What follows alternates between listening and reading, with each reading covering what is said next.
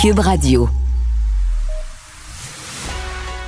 Il manie l'idée, la réflexion, la persuasion, le silence. Mario Dumont.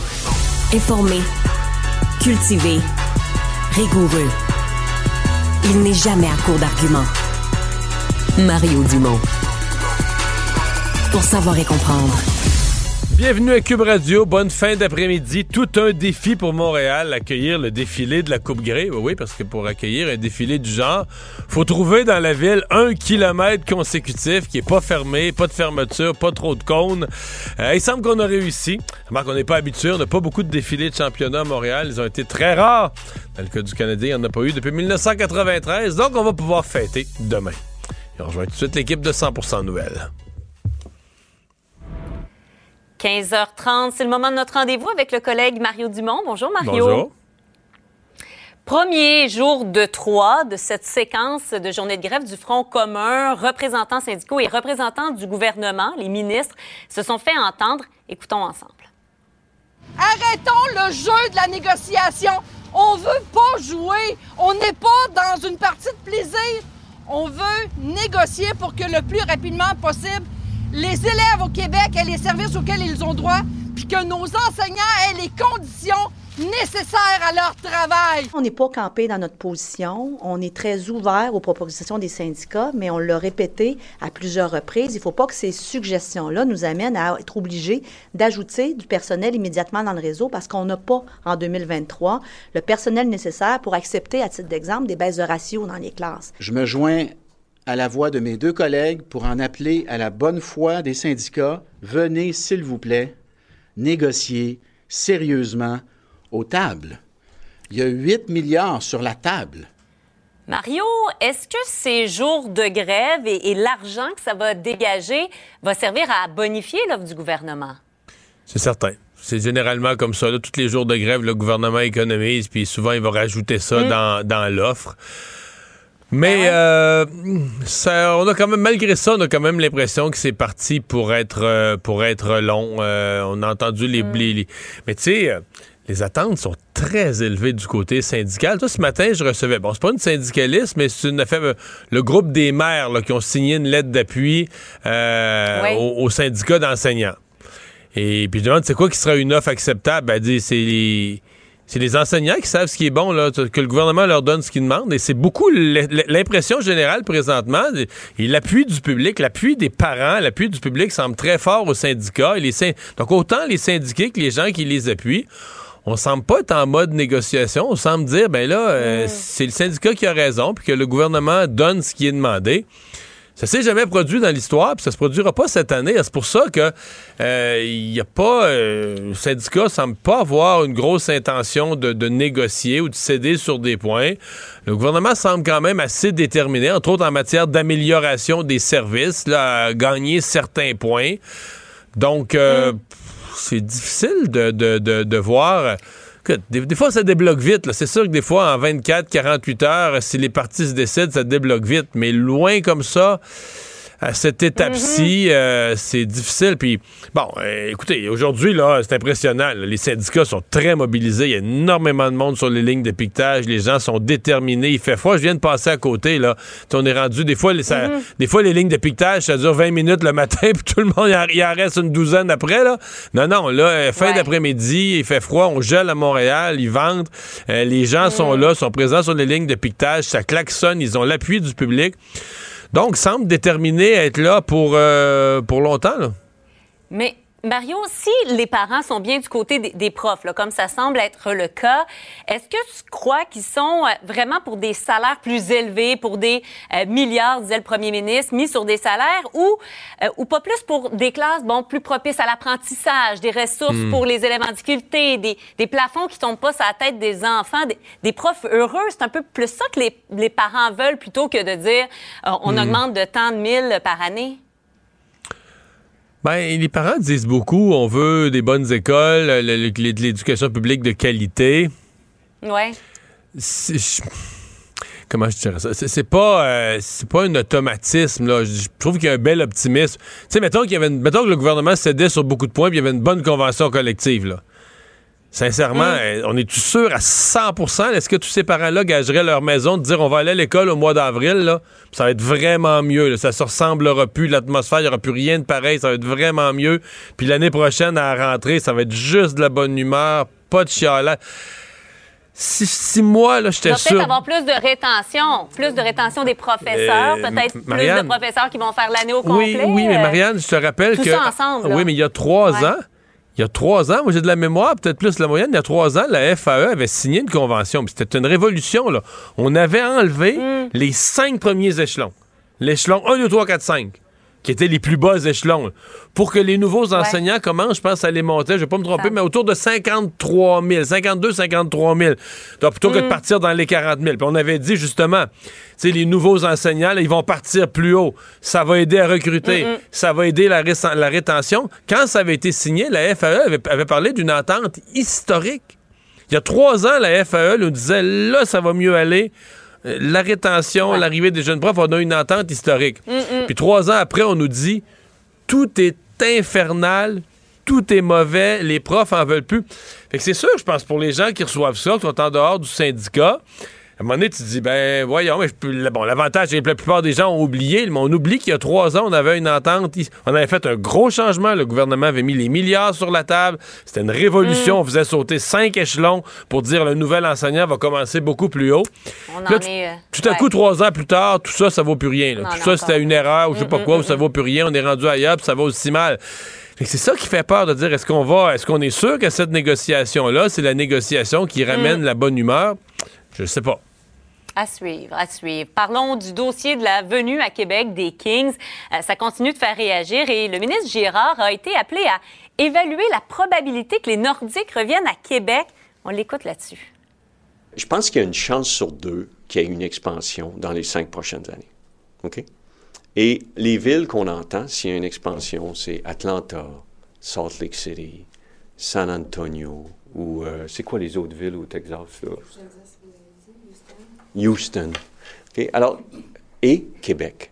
Ça a été dit aussi, Québec. Je dirais qu'il y a au moins cinq villes qui seraient candidates. Donc, s'il y a une expansion, une chance sur cinq d'une ch- fois 0.5. Une chance sur deux d'une expansion, une chance sur cinq s'il y a une expansion, que c'est nous qui aurait l'équipe, qu'on a le propriétaire, tout ça. 0.2 fois 0.5, 0.1. Mario, t'es bon avec les chiffres? Ouais. 10% Qu'est-ce que tu penses de ça? Ben, je pense que c'est honnête. Tu sais, je pense que la semaine passée, le ministre nous a raconté toute une histoire et tout ça. Puis je pense que cette semaine, nous donnent, ils nous donnent leur juste. là. Tu sais, ce matin, il a fait un point de presse, puis il a tout expliqué ça, puis il dit, regarde, moi, je le prends sur moi, j'ai mis de l'argent pour ça. Il dit qu'il entend très, très bien la grogne. Euh, puis, en fait, après ça, c'est, mettons qu'on a une chance sur 10 de revoir une équipe de hockey. Ça vaut-tu la peine? Ça vaut-tu la peine d'essayer? Ça vaut-tu la peine de montrer à la Ligue euh, l'utilité du, puis les qualités Mm. du centre Vidéotron? Il dit aussi dans son plan, on voudrait avoir le championnat féminin de hockey et le championnat junior, championnat Ouais, du ouais. monde féminin, championnat du monde junior d'ici 2030. Mais là, c'est sûr que dans l'état actuel d'opinion publique, j'ai l'impression que tous ces Mm. projets-là sont en train de tomber à l'eau. Euh, parce que là, on voudra plus rien faire au centre Vidéotron, puis euh, on va on va fermer les livres. là. Si vraiment l'opinion publique dit on veut rien savoir de rien, j'ai l'impression que le gouvernement va avoir une douche froide, puis on va dire ben on oublie ça le centre Vidéotron, là, on va faire un- une coupe de concerts par année, puis le hockey à Québec. Mais c'est à voir, hein. Je, je vois les partis d'opposition, ils sont rendus, sont très, très, très, très braqués, là, au point où tu dis, OK, est-ce qu'ils sont juste contre cet investissement-là? Euh, est-ce qu'ils sont contre le retour? Parce que là, on a l'impression qu'ils sont contre le retour du hockey de la Ligue nationale à Québec, là, que c'est un entêtement à ce point-là. C'est qu'ils voient tellement de points politiques à court terme à marquer. Qui... Mais le plus gros problème pour moi, c'est que le gouvernement, maintenant, a un caucus divisé. C'est pas l'opposition. L'opposition vient de C'est ce que l'intérieur. j'allais dire. Ben oui, il y a l'opposition, mais il y a à l'intérieur même de ces troupes. Et on va écouter justement euh, des députés, bon, Ouais. qui appuyaient Éric Girard, mais d'autres, dont son homonyme au sein même du caucus, euh, qui avait des Éric réserves. Girard n'appuie plus Éric Girard. Moi, je suis solidaire euh, de la décision d'Éric Girard. Alors, euh, j'ai écouté le point de presse d'Éric, mon collègue. puis Je suis solidaire de sa décision. Mon enjeu principal, c'est de prendre soin de ceux qui ont faim. M. Gérard est attentif, on demeure à l'écoute. Monsieur Provençal, vous en pensez quoi, vous dites? J'ai dit que c'était contre mes valeurs. Moi, je vais répondre au nom de mes citoyens de Lac-Saint-Jean, parce que je représente les citoyens de Lac-Saint-Jean. Je peux vous dire qu'il y aurait bien des choses à faire, puis c'est contre les valeurs des citoyens de Lac-Saint-Jean. Écoutez, monsieur, monsieur Gérard a toujours été très sensible là, au- au- à cause des, des services sociaux, donc moi, je l'appuie là-dedans. Là, il va falloir que les députés précisent, euh, ils appuient quel Éric Gérard. Ce qu'on peut voir, c'est vraiment les détracteurs qui euh, se font de plus en plus entendre. Ouais, mais là, c'est une crise majeure. C'est une crise au caucus. Des députés, Ouais. des députés, ben oui, des députés qui expriment publiquement, euh, qui sont euh, contre une décision du ministre des Finances, qui Mm. euh, au micro la dénonce. Sais, on approche d'un caucus qui se divise. Est-ce que c'est des gens, là, puis là, est-ce qu'il y a quelque chose de plus profond? Est-ce que c'est des gens qui sont courtisés par le Parti québécois, qui a le vent dans les voiles, qui pourraient changer de parti? Oh. Euh, tu sais, c'est une crise à la CAQ, là. Cette affaire-là est devenue une crise interne à la CAQ, qui est probablement encore pire que, que tout le reste, là. Hmm. Luc Provençal, on l'avait quand même entendu sur le troisième lien. C'était pas tellement gêné, mais là, ce sont d'autres députés aussi là, qui s'avancent le nez. Oui, oui, ils sont plusieurs. Et c'est ce qui arrive dans un parti qui va mal. Là. Ils voient les sondages baisser. Le prochain sondage va être encore mille fois pire. Fait que, tu sais, les députés, c'est ça aussi. Là. Ils se disent, ouais, là, la CAQ, le GO, Mm. tous ceux qui me font gagner dans mon comté, eux-mêmes, probablement, qui se font, tu sais, quand ils font des activités de comté, euh, ils se font, euh, ils se font frotter les oreilles euh, de gens qui Ouais. sont pas satisfaits de ces décisions-là. Et donc, euh, ils sont, euh, ben, c'est ça, ils s'en font le, le- le reflet. Donc, on va Mm. être capable de ramasser tout ça au caucus, de solidariser euh, tout le monde. Donc, il y a un fort, fort sentiment de, de, de, de- comment dire, d'une perte de sens de la direction à la CAQ. Puis même cette affaire-là à Québec, tu sais, les affaires sortent de nulle part. Tu sais, si ça avait été lancé d'avance, si on avait un peu consulté, etc.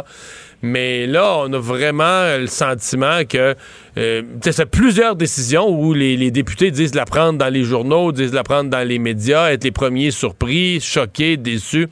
Donc, euh, Ouais. non, ça va très, très, très mal là, dans le parti de François Legault. Et tout ça dans un moment où eux ont à faire face aux syndicats du secteur public qui sont braqués, crinqués, ben raides. Euh, je sais pas Ouais. comment ça va finir. Il nous reste une trentaine de secondes. Mise à jour économique au fédéral, c'est dans une vingtaine de minutes. Euh, Qu'est-ce que tu vas surveiller?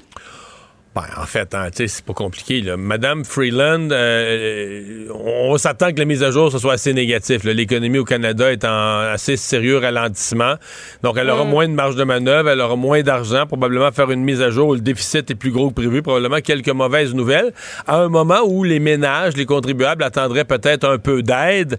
Alors, euh, Ouais. c'est pas évident qu'elle va avoir la marge de manœuvre pour le faire. Mm. Est-ce qu'elle pourrait retourner dans les emprunts alors qu'au dernier budget, on nous avait promis plus de prudence financière? C'est le genre de questions qu'on se pose. Mais tu sais, t'as un gouvernement là, qui aurait peut-être besoin de, de- qui aurait peut-être besoin de sa carte de crédit, comme on dit ce mois-ci. Mais là, qu'il l'a qui Ouais. est pas mal pleine, hein? La marge. Ouais. La marge de crédit. Merci, Mario. Bonne fin de journée à toi. Au revoir. Au revoir. Mario Dumont. Plus pratique que n'importe quel moteur de recherche. Une source d'information plus fiable que les internets. Pour savoir et comprendre, Mario Dumont. Des changements à venir sur Spotify. Écoutez, c'est pas d'hier qu'on le dit, là, ces, plateformes de, de streaming, d'écoute en ligne, c'est pas très payant. J'ai des amis qui sont dans le monde de la chanson qui m'ont montré leur chèque. Sincèrement, c'est une farce. Là, euh, des, milliers et des milliers d'écoutes pour quelques dollars ou quelques dizaines de dollars. Et là, Spotify qui veut changer, veut introduire, semble-t-il, un minimum de 1000 écoutes, là, en bas duquel tu n'auras même plus rien. Euh, on va en parler tout de suite avec Eve Paré, la, la directrice générale de la Disque. Madame Paré, bonjour. Oui, bonjour. Bon, euh, d'abord, est-ce que ça vous inquiète ou est-ce que vous pensez qu'on solutionne Spotify dit solutionner de réels problèmes, là? Ben, en fait, il y a trois mesures qui ont été annoncées par Spotify. Vous parliez notamment des moins de 1000 écoutes par année, ce qui représente des revenus de 0,3 dollars, en fait 3 sous par mois. Donc, ce ne sont pas des revenus qui sont significatifs. À l'échelle mondiale, on parle d'un 40 millions qui sera redistribué parmi les autres écoutes. Donc, c'est une mesure qui est, somme toute, euh, presque anecdotique, je vous dirais. Euh, il y a deux autres mesures, par contre, qui sont intéressantes. Là.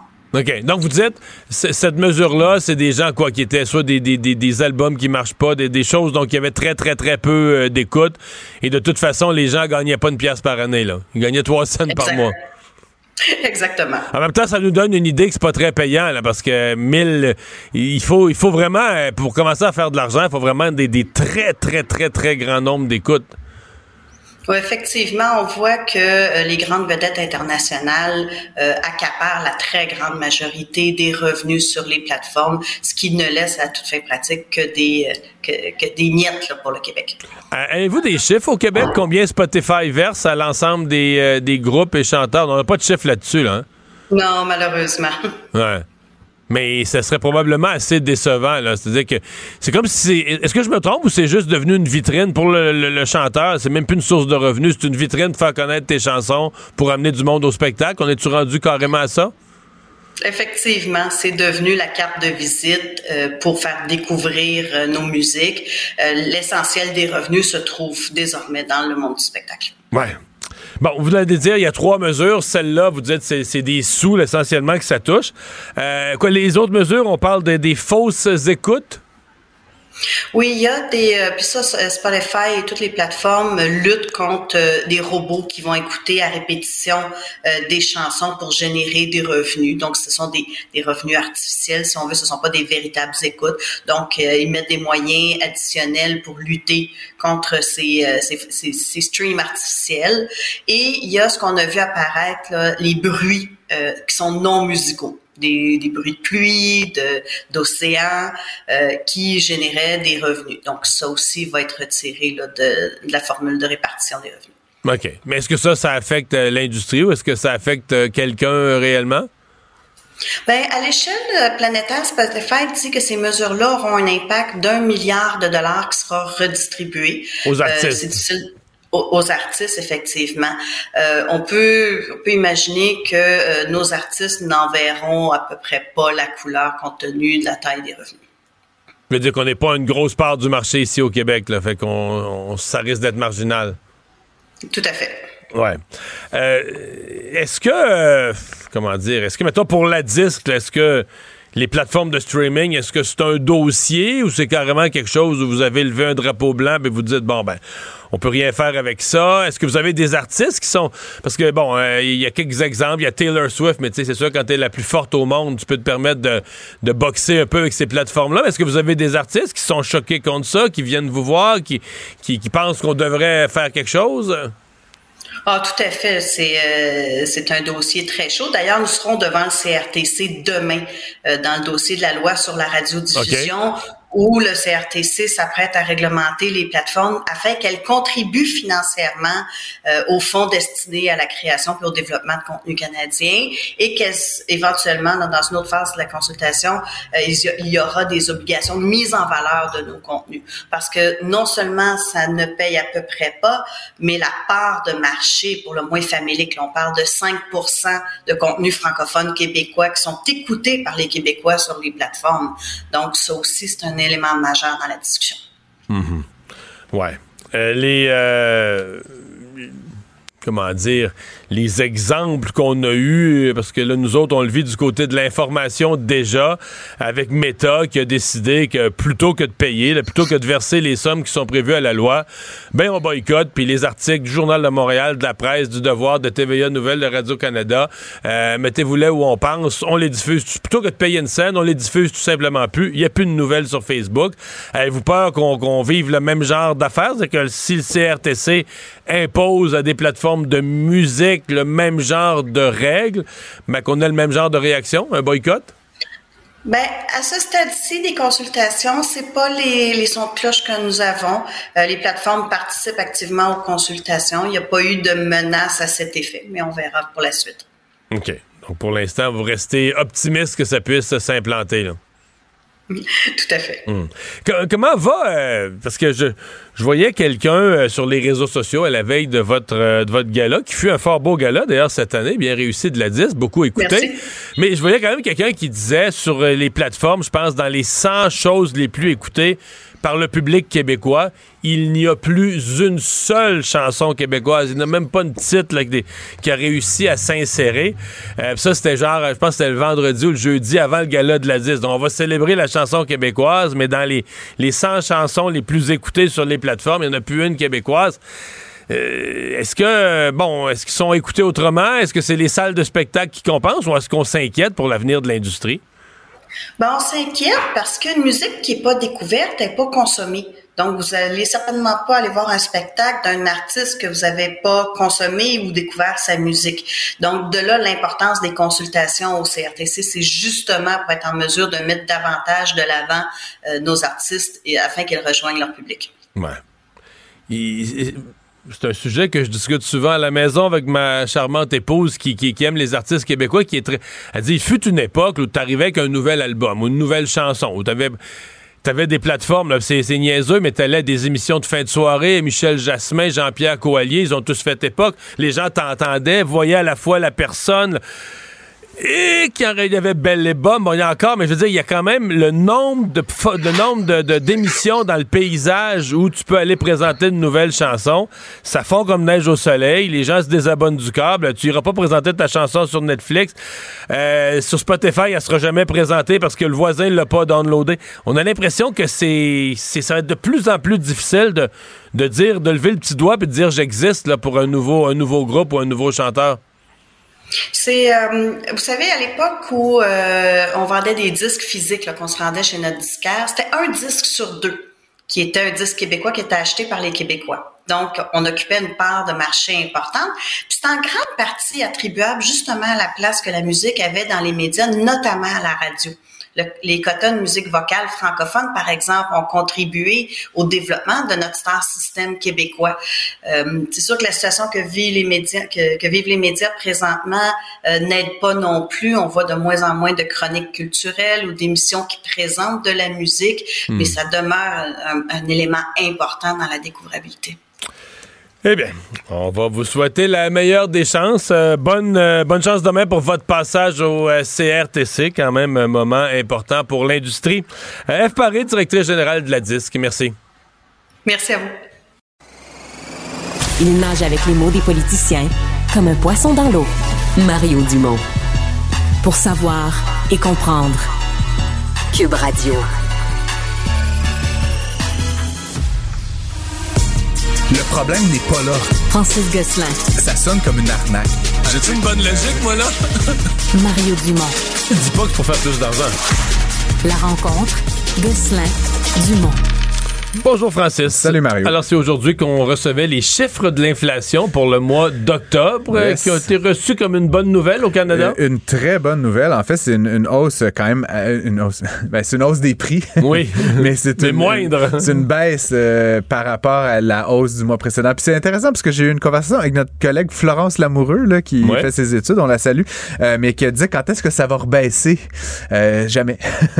non, les prix ne rebaissent pas. Et c'est intéressant justement. Je pense que les gens s'attendent maintenant à ce que la tomate, la pomme de salade, euh, etc., rebaisse. Mais en fait, c'est pas, c'est pas ce qui va se passer. Hein. Pour être clair, euh, quand on dit que l'indice des prix à la consommation a augmenté de 3,1% la tomate, en fait, en moyenne, tous les biens et services de l'économie euh, ont augmenté de 3,1% depuis un an, donc d'octobre à octobre les prix ne vont pas baisser. À un moment donné, ils vont arrêter d'augmenter aussi rapidement. Et même à ce moment-là, ils vont continuer d'augmenter à 2 Mais un rythme normal. Ben, qui est la cible, évidemment, quand on parle de cible d'inflation. 3,1% euh, Mario, il ben, faut le rappeler, là, on parle beaucoup du 2% euh, Monsieur Maclem en a presque fait une obsession, le gouverneur de la Banque du Canada. Mais 2% c'est le milieu de la fourchette cible qui est de 1 à 3% Donc à 3,1 là, je on, est, on est quasiment rentré dans la fourchette. On est dans la fourchette, ou presque. Euh, puis évidemment, si on décortique ça, ben deux choses. Comme je le dis, donc c'est pas vrai de dire que les tomates ont augmenté de 3% puis l'essence a augmenté de 3% puis les voitures ont augmenté de 3 C'est une moyenne. C'est une moyenne sur plein de biens et plein de services. Et donc, ce qu'on observe depuis octobre dernier, c'est que, par exemple, le prix de l'essence, tu te rappelles, l'été dernier avait été très, très élevé, là, puis jusque dans l'automne, ben, le prix de l'essence a baissé d'à peu près 8% 7,8% euh, Par contre, les prix, euh, notamment dans le domaine de l'alimentaire, continuent de progresser plus rapidement que la moyenne des prix. On parle de 5, 5, 6% d'augmentation. Euh, surtout Et le pire, c'est ce sont les loyers. Le, facteur le plus ben, inflationniste, c'est le loyer. J'y arrivais. Puis ce que, ce que j'expliquais à Florent, parce qu'on a eu une longue conversation plus tôt, euh, mais en fait, le problème avec les loyers, comme je l'explique souvent, c'est que contrairement à, ta salade ou même à une voiture, tu sais, une voiture, Mario, tu peux acheter une voiture neuve là, à 40 000 peu importe, la faire financer, mais tu as des alternatives. Tu peux la payer cash si tu as les moyens ou tu peux t'acheter une demi-noune à 3000 dollars. Tu sais, il y a des alternatives. Dans le logement, la quasi-totalité, ou en fait deux, deux Canadiens sur, sur trois, euh, financent la maison. Hein. Puis même quand tu es locataire, en fait, tu finances d'une certaine façon, tu finances celui qui finance. Hein. Donc c'est sûr que quand le taux directeur... Ouais, tu payes ton loyer, qu'avec avec cet argent-là, il paye son hypothèque. Ben, c'est ça, mais donc celui-là ou celle-là qui a emprunté pour, pour construire du locatif ou pour, pour acheter un duplex ou un quadruplex ou peu importe, généralement, c'est hautement financé par les banques. Et donc, c'est sûr que quand le taux directeur varie, le taux hypothécaire varie, ça se traduit directement dans le prix du logement pour deux Canadiens sur trois. L'autre tiers, c'est souvent les boomers ou les gens très très leur riches, maison que est leur maison payée. est payée. Eux, ils vivent pas nécessairement des conséquences. Mais donc, pour deux Canadiens sur trois, et encore une fois, le, mon, mon- c'est une grosse approximation que je fais, mais ça reste relativement vrai que deux propriétés sur trois au Canada sont totalement ou en partie financées. Donc, c'est sûr que l'augmentation du loyer, là, qu'on parle de 8,2 par rapport à l'année, à l'année dernière, euh, c'est lié en grande partie à l'augmentation des coûts de financement, autant pour les ménages, autant pour les développeurs euh, immobiliers. Et ça, on n'a pas fini de ressentir cette pression-là inflationniste parce qu'en ce moment, Mario, les gens renouvellent leur hypothèque, les développeurs, les développeurs font des nouvelles mises en chantier. Comment? À des taux très élevés. Le développeur qui fabriquait un logement locatif il y a deux ans, il était capable de financer son terrain, son bois, ses travailleurs jusqu'à la vente à du 3-4 Maintenant, dans le commercial, les taux, c'est du 9, du 10% Ben forcément, il y a quelqu'un qui va falloir qu'il paye à un moment donné. Donc ça, c'est les travailleurs de la construction qui vont prendre une baisse de salaire, ce qui, ce qui est peu probable, ou c'est les c'est carrément les locataires les qui vont payer des prix, plus élevés. ça, Effectivement. Donc, mais c'est une bonne nouvelle. Je veux juste dire, finir là-dessus. Pour moi, c'est très réjouissant. Par contre, avant de sortir le champagne, je rappelle que M. Maclem l'a dit, puis tous les économistes euh, le rappellent, l'inflation, à mesure qu'on va se rapprocher de 2% ça va baisser, ça va remonter, ça va rebaisser, tu sais, de mois en mois. Donc, tu te rappelleras que cet été, ça avait baissé pas loin de ça, le 3.2, 3.3. Ça remontait à 3.8. 3.8. Là, on est à Ouais. 3.1 je, je vous paie pas de promesses, mais ça se pourrait que le mois prochain, ça remonte à 3,4. Puis la monnaie, on va peut-être tomber en bas du 3, mais ça va prendre au moins une bonne partie de l'année 2024 avant qu'on arrive à un 2, le steady, euh, qu'on va pouvoir faire confiance et donc qu'on se traduise Et par... là euh, qu'on pourra pouvoir commencer à espérer des baisses de, de taux puis, d'intérêt. puis comme je le dis souvent, le taux d'intérêt il va pas baisser tant que M. Maclem et son équipe sont pas confiants que ça va pas provoquer une ruée vers la consommation puis l'investissement des ménages.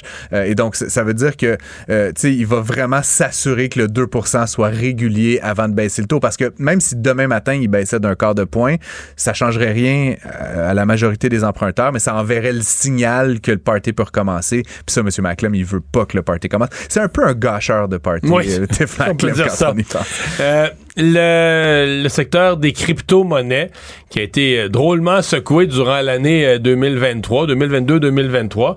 Et là, il y a un autre gros joueur. Est-ce que c'est le plus gros joueur, Binance? Ben, depuis la faillite de FTX, euh, effectivement, le marché euh, euh, qui, qui, qui, de, qui consiste à. En fait, c'est un sous-marché, des places d'échange, dans le fond, qui permettent d'acheter et de vendre des crypto-monnaies. Euh, Binance, effectivement, a pris là, le, le- le haut du pavé. Euh, ils avaient été, on en avait parlé à l'émission, ça fait plusieurs mois, là, donc pour euh, ceux et celles qui nous suivent euh, tous les jours. Mais euh, euh, Binance avait été euh, sous enquête là, par la Securities and Exchange Commission, qui est l'AMF américain, euh, et essentiellement des enjeux régulatoires qu'on appelle de, de, de licence, le blanchiment d'argent, pa- pardon, etc. Et donc, Monsieur Zhao, là, Changpeng Zhao, CZ, comme il est connu dans cet univers-là, a aujourd'hui plaidé coupable, en fait, à ces accusations. Et là, tiens-toi bien, Mario, c'est quand même, ça frappe l'imaginaire, moi, ces histoires-là. C'est de l'argent un peu, euh, tu sais, Monopoly, dans le fond, mais, mais à la fin, c'est des vrais dollars. Ben oui. il pourrait acheter d'autres choses avec. Monsieur Zhao, il s'engage à payer une amende de 50 millions de dollars, ce qui est quand même pas, c'est pas pire somme. Il va la payer en bitcoin? Ben, je sais pas, non, non, il faut qu'il la paye en dollars US, celle-là, Ok, là, effectivement. Il faut qu'il convertisse ses bitcoins. Mais attends, plus, plus frappant encore, la plateforme elle-même, donc l'entreprise elle-même, c'est euh, donc euh, également plaidé coupable et il s'engage à payer une pénalité de 4,3 milliards Ben de voyons. Dollars. C'est quand même, là, écoute, je me rappelle plus. Puis ils l'ont, le 4 milliards? ah, ben oui, l'entreprise vaut plus. euh, Tu sais, ces plateformes-là, mais encore une fois, comme je le dis, la valorisation de ces, pla- ces, ces places boursières-là, qui sont des places boursières pour les crypto-monnaies, varie énormément en fonction du, du cours de la crypto-monnaie. Mais les crypto-monnaies ont remonté Ben, depuis, depuis quel- quelques mois. euh, pas, pas à la vitesse qu'on avait connue, mais ils non, remontent. mais, mais écoute, euh, je me rappelle, là, il y a quelques jours, là, le Bitcoin, là, dans, dans la semaine qui précédait, avait pris 23 là. C'est dans le dernier mois, là, 23-24 Quand même. On est rendu euh, pas loin de 40 000 US par Qui Bitcoin. était descendu jusqu'en bas de 20? Euh, ouais, en bas de 20, puis euh, au sommet, je pense qu'il était à 66 000 euh, de tout ça. Écoute, moi, Mario, je, je- je- je blague là-dessus. J'ai acheté une fraction de Bitcoin, là, même pas un Bitcoin, il y, a, il y a quelques mois, juste pour regarder ça dans mon portefeuille en ligne. Et ben, mon portefeuille de crypto va très, très bien. Mais et plus encore, Mario, là, il y a, il y a d'autres crypto-monnaies, parce qu'évidemment, le Bitcoin, c'est un peu la, la, la, la crypto-monnaie phare, là, mais il y Ah, en a, y en a d'autres- genre 30, Ben, 40, il y en- je sais il y en a des millions, en fait. Ah des millions, Toi ouais. et moi, si tu veux, on peut se partir la, la, la, la- je sais pas, Mario Francis, le crypto-monnaie.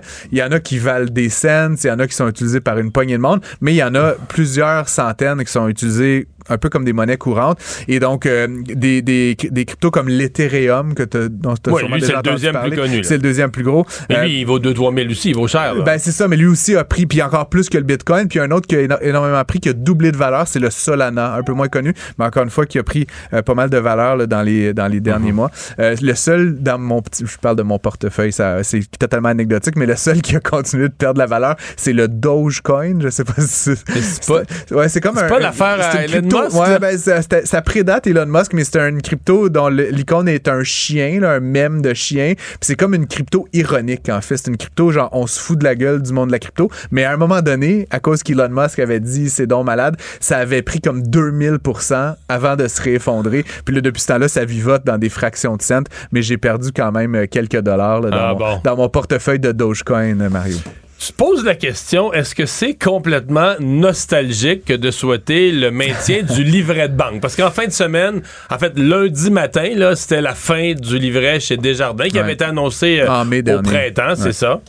Euh, ben, je sais pas, c'est comme encore une fois, c'est une, une réflexion que je me passais, Mario, euh, tu sais, à savoir justement, est-ce que c'est nostalgique? Je veux dire, je sais pas toi, mais moi, Mario, j'ai eu jeune un livret de caisse. Ben oui, Euh, ben là, oui. je- Mais même jeune, jusqu'à jusqu'à 25 ans, j'ai pas 30 Non, ans. non, mais tu sais, ben, je- on n'a pas tout à fait le même âge, mais tu sais, mais- y a, il y a- moi, il y a 35 ans, j'ai appris la finance, là, tout, tout, tout petit, avec mon petit livret, là, puis j'allais, Ouais, ouais. tu sais, mettre 2 piastres, 5 piastres, je retirais une sais, c'était- c'était vraiment un programme de sensibilisation à la jeunesse, mais je me rappelle ce livret-là qui, qui montrait, mes piastres, là, mes, mes fractions de cents, puis, je, écoute, je, ça fait très, très, très, très longtemps, mais je me rappelle qu'il me donnait un intérêt, mais tu sais, c'était sur des, c'était sur des, des 10 dollars, là, mais tu sais, me donnait, là, j'avais mes, j'avais mes intérêts, puis je pouvais mettre à jour mon livret puis montrer que oh, j'avais gagné 50 sous d'intérêt, là, puis je me sentais non riche.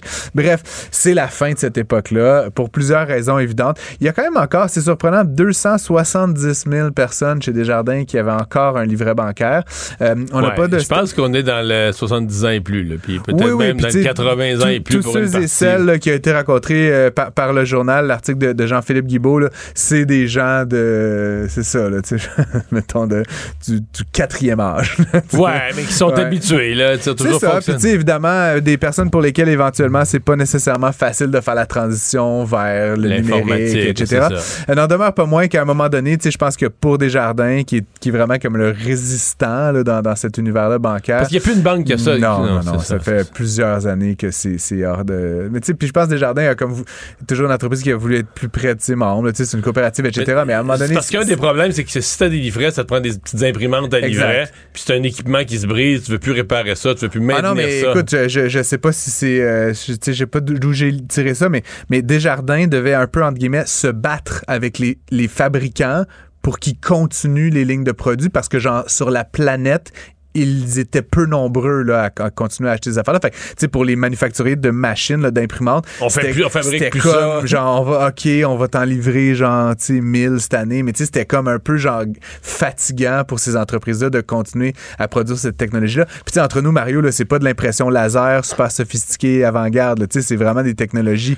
des années 70. là. Si tu veux me Euh, convaincre, que- si tu veux me convaincre que c'est assez lent, l'imprimante, t'as pas besoin. parce que j'ai- je suis un type assez malchanceux. Là, si tu te mets en Ouais. ligne à l'épicerie, choisis pas m'arranger. Non. Prends-en une autre. Et le nombre de fois que je suis allé au guichet, tu sais, vraiment à la course, là, tu sors, tu vas au resto. Moi, je suis toujours, toujours une minute et demie en retard. Puis là, t'as ah, je vais arrêter au guichet. À l'époque, qu'on arrêtait au guichet, il y a 20 ans, ah, arrêter au guichet. Il y avait toujours devant moi, mais toujours, toujours une personne d'un certain âge. Puis là, genre, qui avait pas D'un mis. certain âge, Non, mais Mario. qui avait pas mis son, son livret à jour depuis trois mois.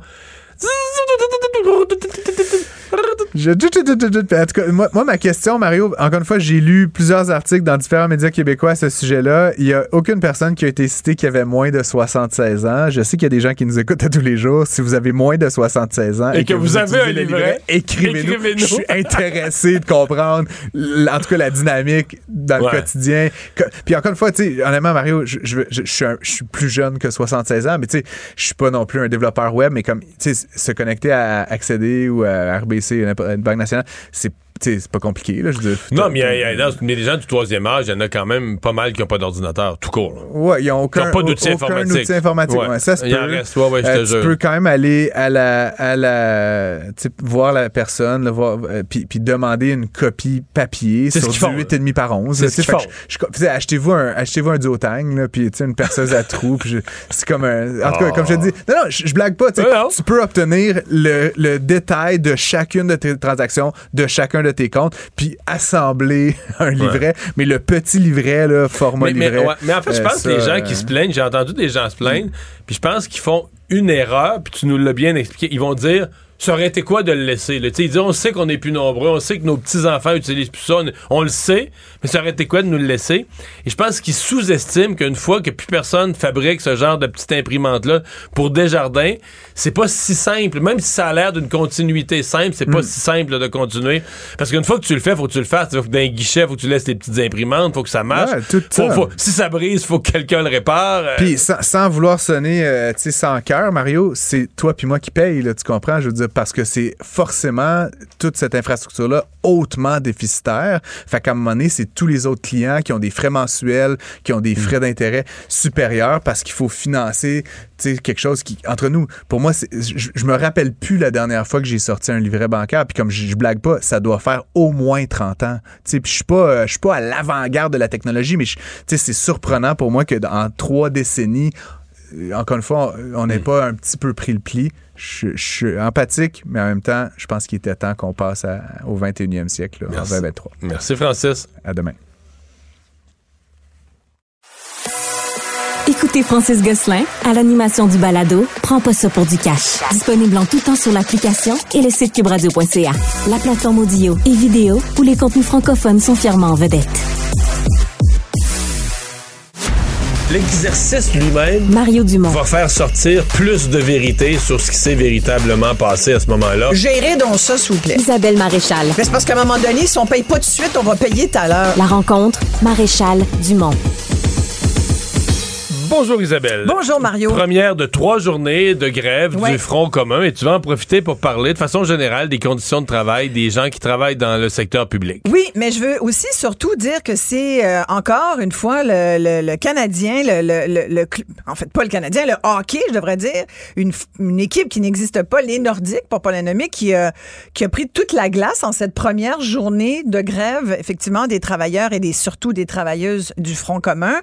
Et et- et il y a un c'est comme deux sujets, mais tu, vas comprendre qu'il y a- il y, a vraiment un lien parce que oui, je veux parler des conditions de travail des travailleuses parce que sur les 420 000 qui sont sortis, il y en a euh, une majorité, ce sont des femmes qui travaillent dans le domaine de l'éducation, dans le domaine de la santé et qui depuis des années revendiquent euh, des conditions de travail beaucoup plus humaines, beaucoup moins toxiques que ce qu'elles vivent en ce moment. Et pourquoi en même temps, je, veux faire le lien avec euh, ce qui s'est dit aujourd'hui, entre autres de la bouche d'Éric Girard. Et si je suis un peu, je suis un peu excédée, tu l'entendras, parce que j'arrive pas depuis plusieurs jours à comprendre l'entêtement du gouvernement du Québec. Entre autres, on a l'impression que c'est poussé par, par deux personnes, le premier ministre François Legault et, et Éric Girard. Ce matin, Éric Girard disait, cherchez pas d'autres personnes responsables de, de, de cette subvention euh, de 5 à 7 millions aux Kings de Los Angeles. C'est moi là, qui a décidé ça. Fait que le ministre des Nordiques, je le rappelle, qui n'existe pas, a décidé, visiblement unilatéralement, avec le PM quand même, qui n'a pas dû être très loin de la décision, qu'on allait mettre l'argent là-dedans. Et, et c'est, moi, j'avais l'impression qu'avec tout ce qui avait été dit et l'espèce quand même de, tu sais, comme le public a, a- a un gros bon sens. Moi, je pense que le citoyen, il y a quand même à un moment donné un jugement du gros bon sens. Monsieur, madame, tout le monde, comme on les appelle, ils sont pas caves tout le temps. Nous, comme contribuables, on sait quand même un peu compter. Et puis, je, te dis, il y a personne qui, qui est d'accord avec le timing de cette, cette décision-là. Et c'est souvent, la politique, c'est- c'est c'est une question de timing, voyons donc. Mais, mais ça n'a pas de rapport avec les négos. là. Je comprends le timing, mais sais, aujourd'hui, Éric Girard, il a dit, écoutez, là, Ben, je vais tendre, je vais te si, le faire. si on est, le non, mais rapport. si on est à 7 millions près de régler, là, Ben je, oui, règle, je règle. là. François Legault, il l'a dit, faites pas, là, ça, c'est de, la- de la petite politique. Ben. Ben, moi, je vais te le là. faire le lien. Moi, je vais te le faire le lien. Je vais te faire le lien, puis je vais, on va entendre Éric Girard nous donner, nous montrer. ça n'a pas de bon sens. Écoute, on écoute le ministre des Nordiques. Le problème, c'est que c'est pas comme s'il y avait une offre concurrente là euh, euh, avec euh, les Blue Jackets de Columbus contre Nashville euh, pour euh, 2 millions de moins. Là. Il y avait cette offre-là sur la table et euh, on a essayé de négocier à la baisse et puis euh, c'était ça ou rien. Alors, j'assume C'est ça, la ça- responsabilité. Ouais, ça a le mérite d'être là. C'est ça ou on fait rien au centre vidéo Non, mais attends, moi, moi j'a- j'appelle ça la corde avec laquelle ils viennent se pendre, sincèrement. Moi, si je suis leader syndical aujourd'hui, je, je suis là dans. Je prends cette phrase. Je me l'approprie, puis je dis, ah, comme ça, Éric Girard, euh, vous parlerez à Sonia Lebel, et puis vous lui direz que c'est ça, notre offre, ou rien. Puis ça vient de finir. Là, tu pourras dire que c'est de la petite politique et tout ce que tu veux. Mais Ouais, je veux là, dire, ils viennent nous dire, j'aurais voulu payer 2 millions de moins, mais c'était ça ou rien. Ben, Ben non, la mais réponse, sinon, c'était sinon rien. c'est pas, en fait, c'est pas rien, c'est rien au Québec. là. Ils vont, dire, les Kings puis les autres équipes, ils vont jouer leur match pareil. Ils vont OK, jouer, mais qui a jouer- joué ils leur vont- maudit match, Mario? Je comprends, mais toi, tu veux pas qu'il y ait de hockey à Québec. Là. Non, c'est pas ça. Ben oui, mais non, tu- c'est pas ben oui, il y en aurait dis. pas eu, là. Non, il y en a. Je veux pas qu'il y ait deux matchs préparatoires à mes frais et aux frais des citoyens. Je- Il y a un débat là-dessus. Tu comprends? Il y Mais a lui un dit- débat. Je mais comprends même si je mets pas l'argent, il y en a pas, tout simplement. Parfait, mais pas l'argent. On va le Ben, garder, le ça. 7 millions. Est-ce qu'il veut une liste d'organismes communautaires qui ont besoin en ce moment de, de cet argent-là pour arriver à boucler Je leur mois mais- mais à, ce à dit- un mois et demi de Noël? je te dis pas qu'il n'y a pas un débat sur l'opportunité de le mettre. Je te dis qu'ils nous donnent leur juste, que si tu fais pas ça, ben, il y a juste rien à Québec l'automne prochain. C'est correct, il y a personne qui Parfait. Meurt, là, mais. Hey, sais-tu quoi? Les Kings, là, ils jouent. Et puis, ils ont même pas besoin de. Là, ça, en plus, on pensait, parce que moi, j'avais lu toutes sortes d'affaires, puis on disait, non, en fait, on va les donner, ces 5 à 7 millions, si jamais il y a un manque à gagner. Là, on apprend finalement que ben, ça va quand même payer de la bouffe, ça va payer l'hébergement, puis ça va payer effectivement s'il y a un manque à gagner, mais, finalement, on va le sortir, le cash, tu comprends? Il va, y- il va y avoir un vrai coût. Moi, j'avais comme compris que peut-être qu'on n'était pas sûr qu'on ait à dépenser de l'argent finalement. Je me disais, ah, peut-être que sont en train de baquer là-dessus d'une façon de sauver la face, ce qui aurait été une bonne façon. Moi, je pense que la seule chose qu'il aurait dû faire aujourd'hui, j'en reviens pas qu'il persiste et signe. Mais il n'y a plus le choix, là. Il a signé- Non. imagine- Imagines-tu de défaire un deal avec une équipe de la Ligue nationale? Ben, faut la gravi- faut la gravité de ça. Oui, mais on parle de. On, mar- on parle d'un match hors concours. là, Non, non, non, c'est le on principe. Parle de, de- C'est le principe. Là, tu fais tout ça pour dire, nous autres, on est des partenaires fiables pour la Ligue nationale de hockey. Tout ça, Ah mais c'est je fait. comprends. Ben oui, c'est là, tu dis, moi, Ben là, oui, je suis, trop tard. je Ben suis ouais. le partenaire le moins fiable sur Terre pour Ouais. la Ligue nationale de hockey. Reculer maintenant, c'est se barrer à mais jamais. tu là. penses que ça fait pas de dommage, tout ce qu'on dit Ah, en ce dommage, moment? dommage politique énorme au gouvernement. Au gouvernement, c'est sûr. Puis même Batman qui regarde ça, qui dit ouais, ben ils veulent une équipe de hockey, mais ça chiale Mais le en peuple en masse veut pas, quand- là, ouais. Ben Le exactement. peuple en veut pas, je comprends, mais là, ouais. Puis en plus, là, il est rentré dans des. Je comprends que visiblement, c'est toi qui me rappelais qu'Éric Gérard était un joueur de hockey. Euh, bon, ben écoute, visible, puis visiblement, il y a beaucoup d'amis dans, dans la Ligue nationale. Euh, Mais, mais peut-être qu'on est en train d'enterrer tout le hockey à Québec. Le- peut-être que cette semaine, on est en train d'enterrer championnat féminin en 2027, championnat ou en 2029, championnat junior en 2027. C'est tous des, des, des projets qu'il y avait pour Québec, mais que là, le gouvernement va se dire non, le centre Vidéotron, on touche plus, plus rien, euh, on ferme ça. ben, et, et là, tu vois, ça serait encore une erreur. Mais pourquoi? Ben, parce que tout n'est pas pareil. Tout n'est pas à la même valeur. Ici, on parle de millionnaires du hockey qui ont déjà des perdièmes. Ben, Ça, ça n'a pas rapport. Ils vont jouer pareil. Leur... eux autres, ils perdront- Oui. Les joueurs ne perdront pas un sou, ils vont jouer pareil leur Exact. match. Ils sont juste pas à Québec. C'est Ben pas, oui. c'est pas de dire, nous, on finance les Kings pour qu'ils jouent. On finance les Kings pour qu'ils viennent à Québec. Pour qu'ils viennent à Québec? Oui. Et c'est- on et peut être pas d'accord, mais on- les Kings manquent pas d'argent. les- S'ils n'ont pas besoin d'être financés, ils vont jouer leur match. Tout va bien pour Ben, eux. ils là. demandaient bien de l'argent, toujours. Pour venir à Québec? Ben oui. Pour payer le, eux Mais autres. ils- jouent devant des sièges vides euh, dans leur dans. Ouais, mais là, ça leur coûte Tout le rien, monde sont chez- sont de chez hockey eux, dans leur coin. Fait que, Non, regarde, pas à Los Angeles quand même. ben, oui, mais disons, c'est pas En une ville de hockey, c'est pas une ville de hockey comme, comme Québec l'a déjà été et Hmm. l'est encore d'ailleurs. Puis moi, j'en doute pas là, que ça peut être très bon. Je, je, je débat pas de, de l'importance puis de l'utilité d'une équipe de hockey à Québec. Je débat de l'argent public qui, en ce moment, Ah, il y a un méga mais il y a- d'ailleurs ailleurs. Il y a tu même un débat à l'intérieur de leur caucus. C'est en train de créer des démissions à l'intérieur des députés de la CAQ. Il y a certainement un débat là-dessus. Là. Et j'ai commencé en te parlant des conditions de travail. Ouais, dans le secteur public. Dans le secteur public. Et, et je trouve que c'est honteux. Et je reviens au timing. Je trouve qu'il y a des choses. Tout, si c'est le contexte. Dans, dans la vie, là, ce qui ce qui est l'intelligence, c'est de faire des liens. C'est d'être capable de juger du contexte puis de dire, ça serait une bonne idée. Mais euh, en ce moment, c'en est moins une. Fait qu'on va se garder une petite gêne, puis ça, cette idée-là, on va peut-être la pousser quand ça ira mieux. En ce moment, il y a des priorités. D'ailleurs, les gouvernements sont bien bons pour nous dire notre priorité, nos priorités, c'est tel et tel dossier.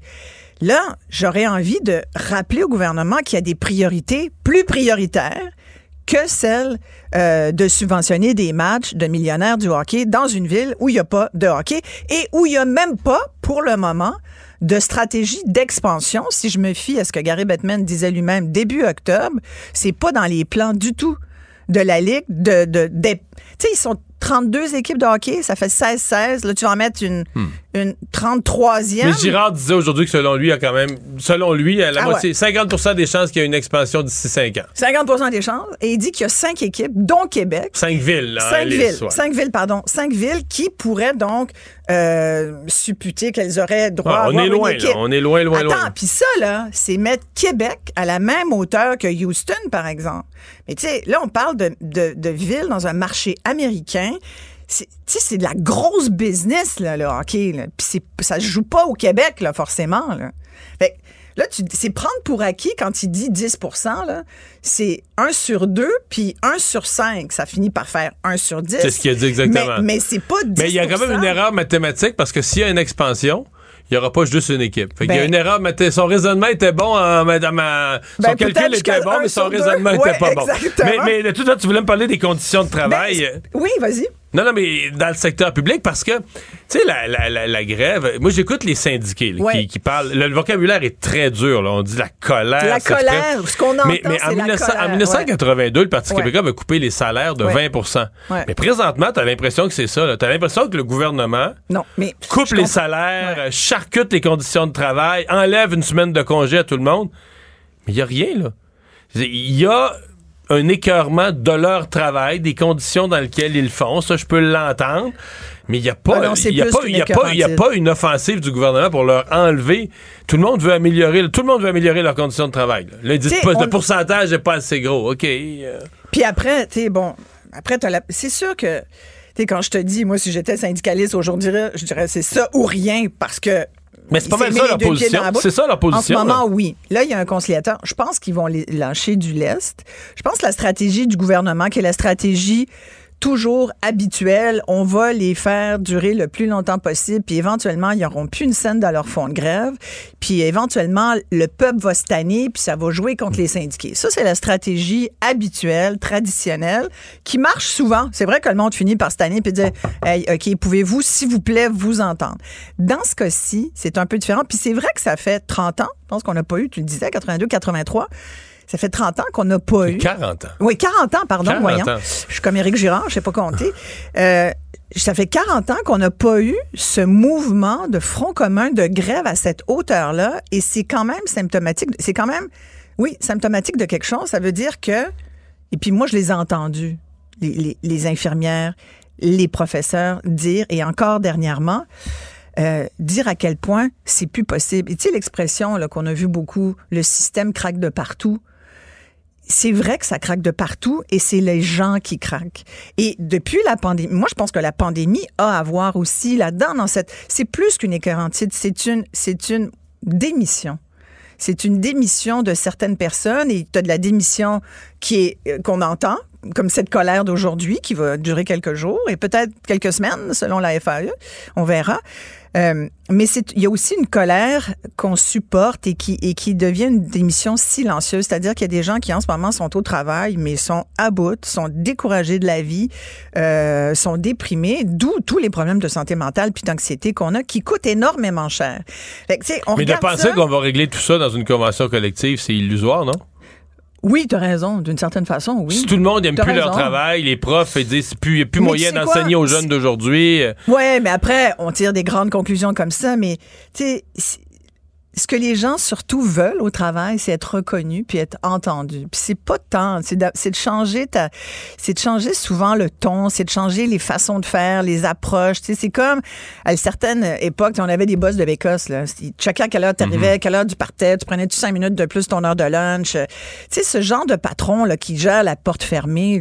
Aujourd'hui, les bonnes entreprises, là, ne- B Corp, ne peuvent plus gérer comme ça. Il faut que tu sois dans la euh, convivialité, dans, dans la transparence. On a des normes ESG. Je sais ce que tu en penses, mais il y a quand même dans le ESG des normes sur l'environnement, sur le social. Social, maintenant, le S, c'est aussi santé, mieux-être.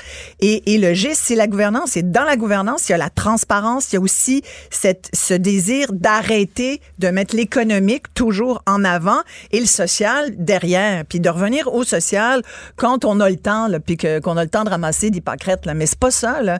Le social, c'est ce qui se passe en ce moment.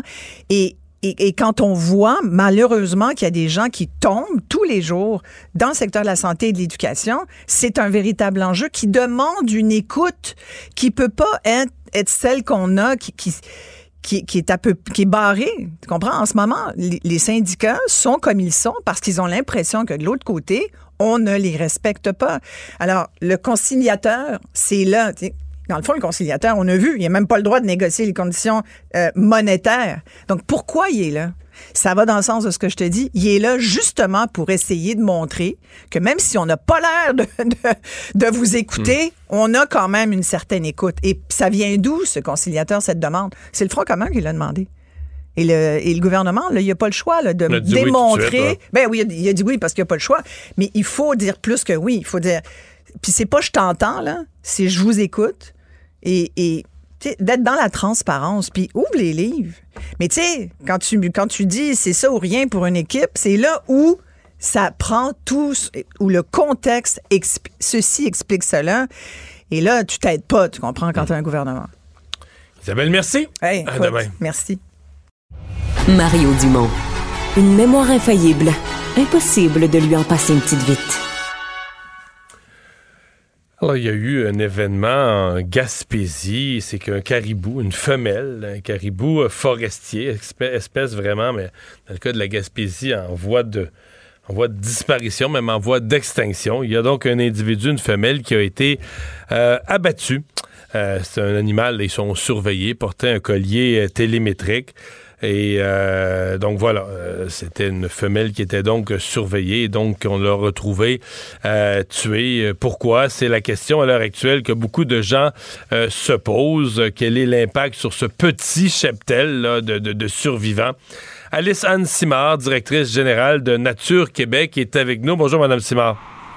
Bonjour. Qu- Qu'est-ce que vous comprenez de cet événement? Qu'est-ce qu'ont voulu accomplir, selon vous, les, les malfaiteurs? C'est vraiment impossible pour nous de savoir. Pour l'instant, l'enquête suit son cours, donc euh, on ne sait pas si c'est un acte accidentel ou un, un acte voulu. Euh, par contre, nous, ce qu'on sait à Nature Québec, c'est que euh, c'est un événement qui est assez catastrophique parce que, comme vous l'avez dit, c'est un très petit euh, troupeau. On parle d'environ une trentaine d'individus. Donc, avoir une femelle comme ça qui est tuée, ça peut emmener là, la population encore plus près euh, du seuil de l'extinction. Ouais. Vous dites, on n'a pas d'idée des, des, des- motivations des individus. Je sais qu'il y a une enquête en cours. Donc, l'accident est possible. Est-ce qu'on aurait pu confondre cet animal-là, par exemple, avec un animal pour lequel la chasse est ouverte, genre un orignal? Ça ne ressemble pas tant que ça, mais peut-être de loin, si on voit juste du, du, du pot, du poil, la peau avec le poil, qu'on voit pas la tête. C'est difficile à dire. Encore une fois, c'est les enquêteurs qui vont faire l'enquête, mais c'est certain qu'habituellement, un chasseur, une chasseuse doit identifier l'animal avant, avant de Ouais, tirer, c'est certain. Par contre, euh, on, laisse l'enquête suivre son cours. Nous, ce qu'on sait à Nature Québec, c'est que oui, ça se peut que dans certaines régions, il y a des fois le climat social peut être un peu tendu euh, quand il y a une perception finalement que la protection du caribou peut venir nuire au développement de l'industrie forestière. Alors c'est pour ça que nous, on demande au gouvernement de mettre des mesures de protection ambitieuses puis de dire aux communautés finalement puis aux travailleurs travailleuses de quoi, qu'est-ce qui va se passer finalement dans le dossier du caribou. Là. Ben, dans le cas du lac Saint-Jean, c'est un peu ça. Là. Le, caribou forestier entre directement en compétition avec euh, l'industrie forestière, mais à un fort niveau. Donc, euh, c'est sûr que la, protection du caribou euh, pour certains travailleurs, c'est pas très bien perçu. Là mais il y a une perception, oui, que ça va venir nuire à l'industrie forestière, aux travailleurs travailleuses. Maintenant, ce qui est important de voir, c'est d'analyser les, les, chiffres véridiques. On veut que le forestier en chef du Québec nous sorte les chiffres sur quels seraient les impacts réels sur les travailleurs travailleuses des communautés et s'il y a des impacts, il y a des mesures de compensation qui peuvent être mises en place, puis des mesures aussi de transition juste, de la formation, de la requalification, par exemple, de la main-d'œuvre, pour s'assurer que ce soit pas, évidemment, les communautés travailleurs travailleuses qui en subissent les conséquences, mais qu'on puisse à la fois protéger notre biodiversité. Le caribou forestier de la Gaspésie, est-ce que vous le considérez ou est-ce qu'il est considéré comme une espèce à part par rapport au caribou forestier d'autres régions? Oui, c'est du caribou montagnard en fait, donc euh, c'est vraiment une population qui est tout à fait isolée, même génétiquement là, des autres populations de caribou, qui même au niveau fédéral, on le reconnaît comme euh, presque une espèce à part entière là, en effet. Donc euh, si on si cette population là disparaît, ben, on vient de perdre un élément fondamental de notre patrimoine naturel Hmm. Quelles sont les, mesures? Parce qu'il fait la gravité de l'événement, évidemment, c'est le, peu de, le peu de bêtes, mais quand on a un cheptel, quand on a une évaluation aussi précise qu'il reste une trentaine de bêtes, je comprends qu'un certain nombre d'entre elles ont même un collier, donc on est dans l'étape de les suivre scientifiquement par télémétrie. Parlez-nous un peu de ça, des politiques qui sont mises en place ou des stratégies qui sont mises en place pour essayer de favoriser le repeuplement, la protection de l'espèce. Oui, donc en Gaspésie, cet été, il y a eu un enclos. Donc, il y a six femelles qui ont été mises en enclos avec des colis télémétriques. Il y en a une qui est décédée, puis là, ben, il y en a une autre qui vient d'être tuée illégalement. Et l'idée de mettre ça en enclos, c'était de protéger finalement les femelles gestantes, les femelles donc enceintes et leurs petits à naître. Malheureusement, l'opération de cet été n'a pas été un franc succès parce qu'il y a aucun petit qui, est, qui, est, né finalement qui a survécu suite euh, suite à l'été. Donc euh, éventuellement le gouvernement vous, va avez pas vous avez pas oublié de mettre un mâle à l'intérieur de l'enclos au moins là? Non, c'est des femelles qui sont, qui sont capturées quand elles sont déjà oui, J'avais compris. Et le gouvernement va sûrement probablement essayer de, reproduire euh, cette, cette mesure-là l'année prochaine. Mais nous, ce qu'on dit à Nature Québec, c'est que oui, les enclos, c'est essentiel pour protéger justement les femelles gestantes, leurs petits des prédateurs. Mais il faut surtout protéger l'habitat parce que quand on les relâche après ça dans l'écosystème, ben, il faut s'assurer que ces petits-là vont pas être dans un habitat qui est complètement dégradé. Hmm. Est-ce qu'en Gaspésie, euh, il y a un enjeu d'habitat important? Parce que c'est pas une région, euh, bon, il y, a de la foresterie, pas autant qu'au lac Saint-Jean. Oui, c'est en, Gaspésie, surtout dans l'habitat du caribou montagnard, la science, elle est très, très claire. L'exploitation forestière, finalement, va emmener les coupes. Il y a eu beaucoup de coupes autour du parc de la Gaspésie dans l'habitat. Ça, ça emmène des jeunes forêts. Ça favorise l'orignal qui favorise après ça les prédateurs et les prédateurs s'attaquent au caribou. Avec tous les chemins forestiers aussi où les prédateurs peuvent se déplacer, l'équation, elle est très, très claire. L'exploitation forestière, dégradation de l'habitat emmène la dispersion du caribou. Hmm. Faut que des, sur les 30, des femelles en capacité de, reproduction, il en reste combien à peu près, avec celle qui est celle qui est décédée cet été, celle qui vient d'être abattue? c'est difficile à évaluer, peut-être autour de la moitié là, du cheptel peut être des, des, femelles, mais après ça, ce qu'on sait, c'est que le gouvernement va capturer seulement celles qui sont gestantes. Ils font même des échographies, là, finalement, avant de les prendre et de les mettre dans les enclos. Donc, euh, encore une fois, c'est toutes des estimations. On n'a pas pu hmm. calculer chacun des caribous, mais on estime à peu près une trentaine. Hmm. Et ce qu'on sait, c'est qu'il y a seulement quelques années, il était 75. Donc, c'est vraiment un déclin flagrant dans les dernières années. Comment vous expliquez que si on a mis euh, les femelles gestantes dans un enclos pour les protéger puis protéger le, le veau, le petit, Comment vous expliquez qu'il n'y en a pas eu et qu'est-ce qui s'est passé? Elles ont, on doit comprendre qu'elles ont toutes fait des fausses couches? Ça peut être différentes raisons. Oui, il peut y avoir de ça. Il peut y avoir aussi que les petits survivent pas après ça, après la naissance, pour toutes sortes de raisons. Donc là, on ne sait pas exactement là qu'est-ce qui a amené au fait que le- ça peut être un grand succès, mais normalement, ce genre d'enclos-là de conservation, oui, ça peut fonctionner, mais seulement si c'est couplé avec des mesures de protection de l'habitat. là. Alice Anne Simard, merci d'avoir été avec nous. Au Merci revoir. à vous. Au revoir. On s'arrête. Maître vulgarisateur, il explique et communique l'inexplicable. Mario Dumont. Alors, c'était mise à jour économique euh, aujourd'hui. La ministre Christopher Freeland qui a présenté ça. Donc, euh, pas grand-chose si vous êtes un contribuable qui se demandait, ouais, est-ce que la ministre des Finances va, va, va affecter notre portefeuille aujourd'hui? La réponse, c'est non. À moins de quelques cas bien précis, je dois vous les dire. Mais pour la grande majorité des consommateurs, des contribuables, rien à signaler. Euh, la grosse affaire, c'est que l'état des finances se dégrade au Canada. En fait, euh, la ministre qui avait euh, présenté des plans de retour, ben, pas à l'équilibre budgétaire, pas au déficit zéro, mais à des moindres déficits euh, d'ici 2027-28. Mais là, elle a refait tous ces chiffres avec des déficits plus gros à chaque année. Cette année, l'année prochaine, l'année d'après. Euh, donc, euh, on ajoute vraiment euh, des, déficits là, chaque année. Donc, situation financière détériorée, détériorée beaucoup à cause des paiements d'intérêt. La hausse des taux d'intérêt frappe. ben, c'est pas compliqué, la hausse des taux d'intérêt frappe tous ceux qui ont des grosses dettes. Puis le gouvernement a des plus grosses dettes que tout le monde, donc le gouvernement lui-même voit ses paiements d'intérêt augmenter. Donc euh, c'est vraiment là, c'est, vraiment le, le- le cœur du, euh, du, euh, de la mise à jour économique. Le gouvernement s'en prend, donc des mesures très précises, pour très pointu. Le gouvernement s'en prend à quelques groupes particuliers. Airbnb. Donc vraiment un coup dur à Airbnb. On va aider les villes à s'attaquer aux plateformes de location. Euh, on va aider les villes à refuser toute déduction fiscale. Les gens qui, les locataires, donc, donc des gens qui louent du Airbnb, on va s'assurer de plus leur offrir aucune déduction fiscale pour les frais qui sont engagés.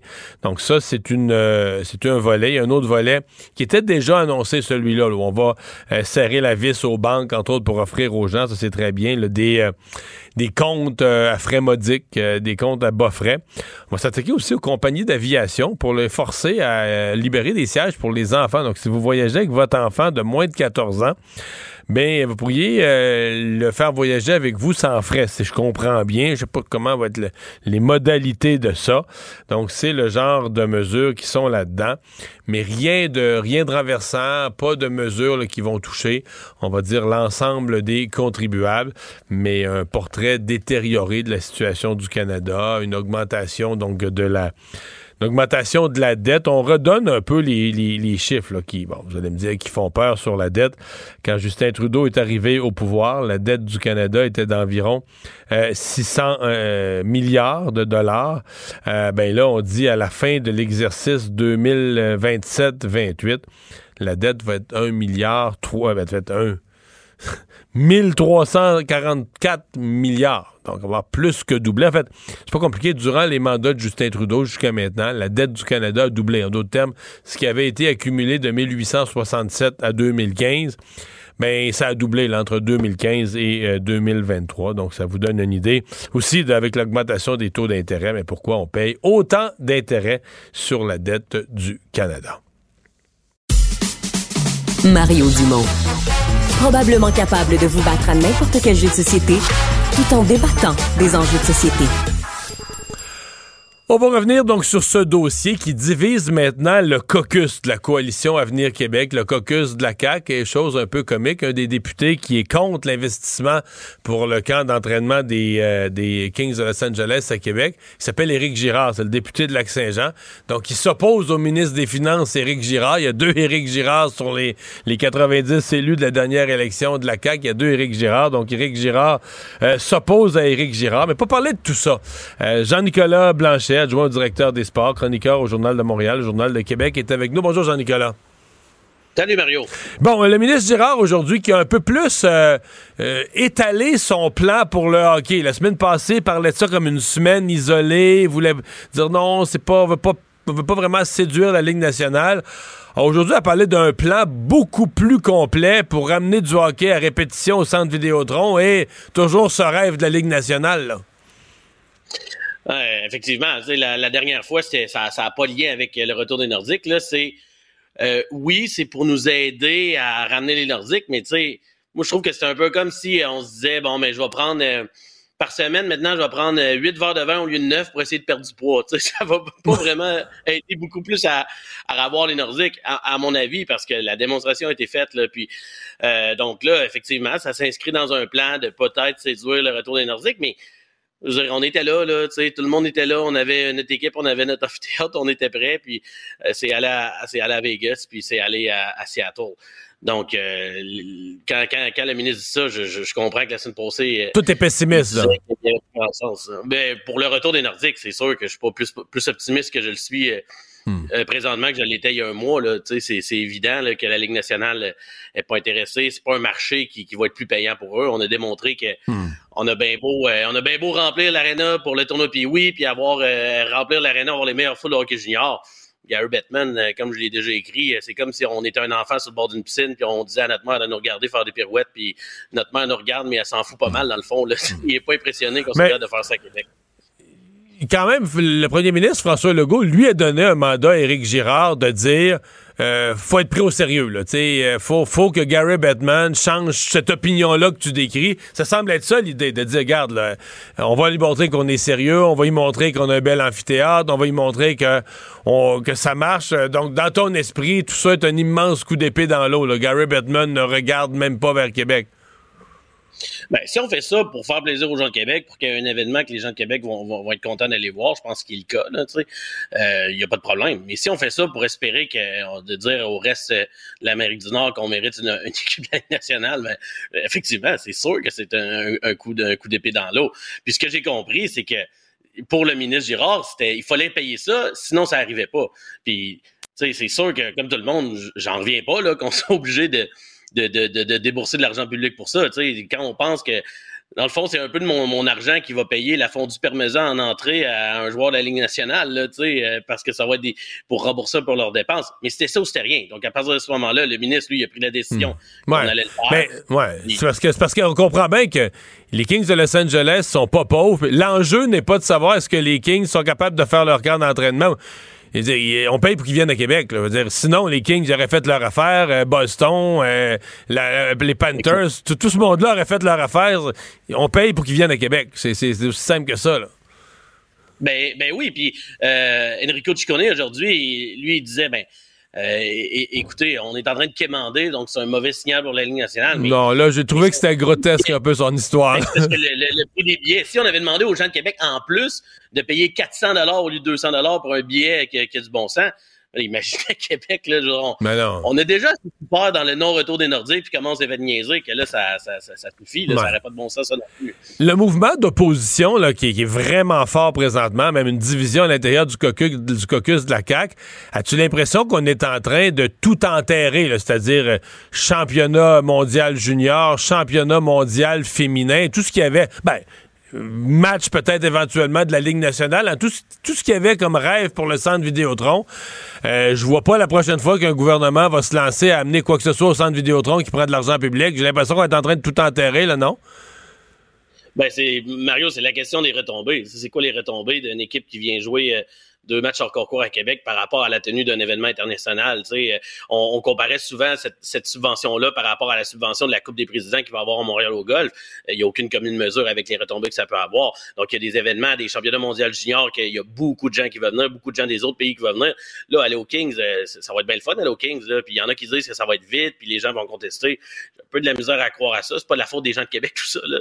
Euh, mais mais, mais, mais c'est sûr que je pense que toutes les dépenses sportives, ils vont scrutées à la loupe beaucoup plus qu'avant. Ça, ça m'apparaît clair. Hmm. Mais tu penses, par exemple, qu'un championnat mondial aurait plus de.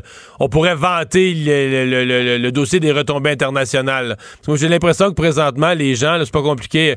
Peut-être. peut à, à Québec, ben, parle-moi, à Québec, as-tu le sentiment quand même que c'est plus. Mettons, à Montréal, c'est l'unanimité. là. Tu sais, que il faut pas, ça n'a pas de bon sens, faut pas donner cet argent-là. Je dis à Montréal, mais je pense même hors Montréal. Mais à Québec, as-tu l'impression qu'il y a minimalement un débat, des pour et des contre, des gens qui défendent le, projet, des gens qui, qui ont un débat? Honnêtement, il n'y a, pas grand, y a, pas, y a pas, pas grand monde qui sont qui sont favorables, qui trouvent que c'est c'est c'est c'est pertinent comme subvention dans, dans le contexte là. Mais tu sais, euh, est-ce que on va est-ce que on va être capable de vanter les retombées d'un championnat mondial junior par exemple? Moi, je pense que la réponse est oui. Mais est-ce que faut que ça soit annoncé la même semaine qu'ils sont en train de de, de, de négocier euh, publiquement euh, pour les salariés de l'État? Je pense que Ouais. c'est un peu ça le problème. Ouais, il y a le timing euh, aussi qui a pas. Il y a le timing qui a pas tellement aidé, là. c'est ça que je crois aussi. Ouais. Je, reviens au propos d'Éric Girard. Il a fait une mathématique, là, tu sais. euh, bon, moi, je vois un bug dans sa mathématique, mais enfin, il a dit il y a une chance sur deux que d'ici cinq ans, il y a une expansion dans la Ligue nationale de hockey. Ça, c'est son évaluation. Moi, j'ai pas entendu que ça a été dit, mais je suis curieux d'entendre, toi, ton appréciation. Ça a-tu du bon sens de penser ça? Puis là, après ça, il dit il y aurait cinq équipes, en, cinq villes en liste, le Kansas City, Houston, puis tout ça. Fait que là, il dit, ben là, on aurait une chance sur cinq. Mais moi, je pense que s'il y a une expansion, il va y avoir plus qu'une. Il y aura pas, ce sera pas une expansion pour une équipe. Ça va être au moins deux, là. Une dans l'Est, une dans l'Ouest, ou en tout cas, peut-être même quatre. En tout cas, à mon avis, s'il y a une expansion, c'est plus qu'une équipe. C'est là que je décroche de son raisonnement de, de compter une expansion d'une seule équipe. Mais la première partie, tu crois-tu à ça? Donc, qu'il y a une chance sur deux qu'il y a une expansion dans la Ligue nationale de hockey d'ici cinq ans? Ben oui, oui, Ouais. j'y crois. Euh, tu sais, avec, les dernières expériences, ça a été, euh, ça a été incroyable. là. Euh, à, à Vegas, euh, puis à Seattle, ça va très bien, c'est clair. Euh, C'est payant pour la Ligue. La- L'année de l'expansion, ces équipes-là, c'est du cash qui rentre dans la Ligue. Là. Ben oui, puis les arénas sont bondées encore, là, pas juste, euh, pas juste un peu, là, ça va très bien. Les billets se vendent à des prix de fou, puis euh, c'est, j'ai, bien, ça me fait mal au cœur de l'admettre, là, mais à Vegas, ça va très très bien, c'est formidable. Euh, puis euh, à Houston, euh, tout est, euh, je pense que c'est clair que ça peut être un marché super intéressant pour euh, pour euh, la Ligue nationale, mais euh, même si on décide de faire des expansions, la Ligue nationale, elle, doit décider qu'est-ce qui va être plus payant euh, pour la Ligue. Il faut aller chercher un marché qui est moins conquis. À Québec, on l'a vu, on est conquis par le Canadien déjà. Euh, donc, pour la Ligue nationale, c'est sûr que c'est moins intéressant. Puis on l'a vu dans tous ces dossiers-là parce que le Canadien était pas content qu'on pile euh, sur, sur qu'on, vienne sur son marché. Donc, euh, même s'il y avait euh, même s'il y avait deux, deux, deux villes candidates, j'ai, de la misère à croire que Que Québec serait dans la liste. choses, Que Québec serait, Ouais. serait l'équipe choisie, malheureusement. Est-ce que l'événement de, de- de cette semaine-là, avec les Kings, a pas euh, euh, fait ressortir le fait que le Canadien... Parce qu'officiellement, le Canadien a toujours dit, nous autres, on n'est pas contre le retour des Nordiques, euh, tu sais. Mais moi, ce que j'ai vu cette semaine, c'est que le Canadien est contre, mais contre fort, fort, fort, fort. Le sais, si ça venait sérieusement, mettons que Batman changeait d'idée dans un monde imaginaire, Batman change d'idée, des gouverneurs se mettent à dire Québec, ça serait un bon marché. Mon feeling, c'est que Jeff Molson va monter au front pour dire pas d'équipe à Québec parce que les mots qu'ils ont employés dans le cas de la venue des Kings qui les frustraient, c'est les Kings viennent jouer dans notre marché. Fait que s'ils considèrent Québec comme notre marché, il n'y a pas un acteur économique sur Terre qui veut un nouveau joueur dans son marché, là. Non, puis tu sais, moi je me rappelle toujours de, de notre regretté collègue Albert Ladouceur qui avait fait une chronique, tu sais, assez coup de poing là-dessus, lui qui disait que euh, c'est sûr que, que, que la famille Molson n'était pas favorable à ça. Puis, puis on se rappelle, si on parle à, à nos grands-parents ici qui aiment pas le Canadien, mais c'est parce que le Canadien avait voté contre à l'adhésion de, de- des Nordiques dans, dans, dans la Ligue nationale quand ils ont passé de la MH. C'est vrai, hein? Le Canadien avait voté contre, ce fois-là. Ben oui, puis Jean Béliveau était venu à Québec même avant pour dire on va voter pour, on va pour représenter l'organisation pour dire on va voter pour. Il avait voté contre. Puis c'est pour, ça que ma grand-maman a, suivi encore plus. Elle aimait pas le Canadien quand elle les regardait encore euh, récemment. Tu sais, à Québec, c'est encore ça, a été tout, un, tout un, moment triste de l'histoire des Nordiques. Mais euh, tu sais, c'est évident que que le Canadien n'est pas intéressé euh, à, se faire piler sur les pieds. Puis c'est, du business, là, c'est, euh, clair, mais euh, l'influence que ça peut avoir auprès de, auprès de Gary Bettman, auprès des autres propriétaires, c'est sûr que ça ça aide pas, ça aide pas notre, dossier à Québec. Ouais. Faut que toi t'écoutes, il n'y a pas grand-chose qui aide notre dossier à Québec.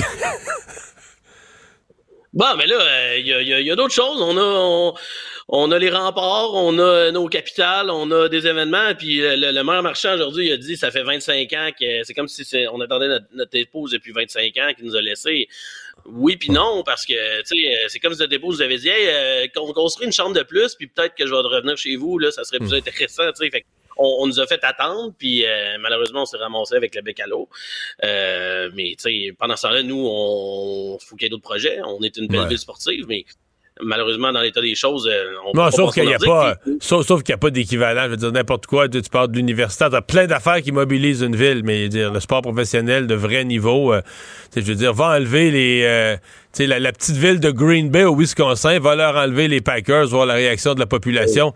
Sais, c'est une erreur. Sais, ce que le PQ a fait en 1995, c'est impardonnable. C'est quand j'entends les péquistes aujourd'hui qui commandent cette affaire-là, au, au moins le PQ devrait se taire. Ils peuvent plus. Ils devraient jamais parler de ce sujet-là sans un sac de papier brun sur la tête, là. Euh, c'est- c'est- Puis même financièrement, moi, je m'en remets pas. Financièrement, on a laissé aller. On avait une équipe de la Ligue nationale de hockey dans une ville de hockey, puis on l'a laissé aller pour 75 millions. Puis ça vaudrait aujourd'hui un milliard, 1000 millions.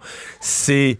C'est- ça n'a pas de bon sens. Tu dis, Même financièrement, ça donne la chair de poule de dire Mais qu'est-ce qu'on a fait là? Comment on a pu prendre Mais cette décision? on, on y a, on y a tellement, on y a tellement cru il y a quelques années, là, quand on a commencé à construire l'amphithéâtre, puis qu'on on n'avait pas une assurance, mais on s'était fait dire que c'était possible. Là. Puis même ceux qui croyaient pas pantoute au retour des Nordiques commençaient à dire OK, je pense que ça s'en vient. Là. Puis là, il est arrivé Vegas, puis ça a fait mal. Puis tu sais, les gens à Québec sont juste tannés qu'on se fasse niaiser, puis qu'on attende là, puis qu'on... On... euh, Fait que là, maintenant, là, c'est comme, quand ça sera sérieux, revenez nous voir, là, mais en attendant, on est juste tannés de, de, de se faire niaiser, puis de, de se faire Hmm. faire des faux Ouais. espoirs, puis c'est juste ça le problème aussi. Ouais. Mais un avocat du diable te dirait, tu sais, mettons que t'es François Legault, tu dis, il y a des choses que je peux pas faire. J'ai pas de contrôle sur la La seule chose que je peux faire, c'est de me montrer euh, intéressé, efficace, opérationnel, euh, que, tu sais, quand, un moment au bout de cinq ans de ce régime-là, Batman finisse par se dire, ouais, ben, au Québec, ils sont sérieux. Euh, au Québec, ils sont sérieux. Puis peut-être, c'est toujours un risque, dans le sens que c'est f- fort risque que ça marche jamais. Mais si tu fais rien, t'es sûr que t'auras rien. Si tu fais quelque chose, tu vas peut-être avoir quelque chose. J'essaie de comprendre. Moi, je me dis, ça doit être ça le résultat, le- le- le- le- le- l'espèce de minding de François Legault. Si je fais rien, j'aurai rien. Si je fais quelque chose, je suis pas sûr, mais tu comprends, je mets, je tends la main. Là, on sait jamais ce qui pourrait arriver. Je suppose que c'est comme ça qu'il pense. Peut-être que c'est illusoire. C'est peut-être illusoire complètement. Là. Ben, écoute, je, je pense que tu as une meilleure évaluation du, du sens politique que, que- moi. Ben, je sais pas, tu sais, je parle. Faut qu'on fasse. Il faut qu'on faut, fasse quoi de plus là? Qu'est-ce qu'on n'a pas assez fait là Tu sais, à un moment donné, je veux dire, on, on peut pas en faire plus. On l'a démontré là. Je veux dire, on est là, on, on remplit, on remplit l'amphithéâtre euh, n'importe quand. On a présenté des matchs hors concours, et puis ça a bien été. Là, à un moment donné, c'est Hmm. le Canadien arrive avec un, avec un alignement moyen, c'est- c'est plus difficile. Mais on, on a fait plein d'événements, on a démontré le- le- notre passion. Je pense que euh, ça c'est un débat, mais je pense que financièrement, on serait capable là, de de- de- de- de- d'avoir un- assez de spectateurs, de vendre des loges. Euh, tu sais, la ville de Québec va, va- va- mieux financièrement qu'elle qu'elle a été. Donc, euh, je Hmm. sais pas ce qu'on peut faire de plus. Est-ce que ça peut aider? Oui, sûrement, là, tu sais, mais à quel point ça va aider? C'est comme mon exemple avec euh, le verre de vin, je pense, Mario. Ouais, ouais, ouais, ouais. Mais en tout cas, ça, dans l'opinion publique, ça passe pas. Puis dans le caucus de la CAQ, ça passe pas. Fait que pour l'instant, c'est pas en train de réussir euh, comme opération. Euh, merci beaucoup d'avoir été là. Salut. OK, bonne soirée, Mario. Il lance sa ligne au bon endroit pour obtenir l'information juste. Mario Dumont. Pour savoir et comprendre. Cube Radio.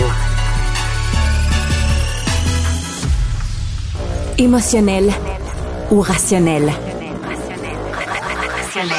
En accord ou à l'opposé? Par ici, les brasseurs d'opinion et de vision. Les rencontres de l'air. Bonjour, Marie. Le ministre des Finances, Éric Girard, qui a voulu faire un point de presse aujourd'hui pour, euh, bon, euh, avouant leur entendre la, la critique, l'insatisfaction de la population avec euh, le, le 5 millions qui s'apprête à verser pour faire venir euh, le, le camp d'entraînement des Kings à Québec pour une semaine. Mais il a voulu réexpliquer sa, sa décision. Écoute, Mario, ça dans la catégorie mauvaise idée, soit de l'attaché de presse, soit du ministre, soit du cabinet du premier ministre. D'abord, je comprends pas. Tu sais, c'était la reprise des travaux à l'Assemblée nationale cette semaine. La semaine passée, euh, le Parlement, le- l'Assemblée nationale siégeait pas, donc ça reprenait aujourd'hui. Puis le ministre Girard, qui a été quand même disons-le, pas mal dans l'eau chaude avec sa décision la semaine passée de d'annoncer qu'il donnait des millions pour deux matchs euh, euh, préparatoires des Kings de Los Angeles, a pris l'initiative de lui-même d'aller faire un point de presse et de, se livrer aux questions des journalistes là-dessus.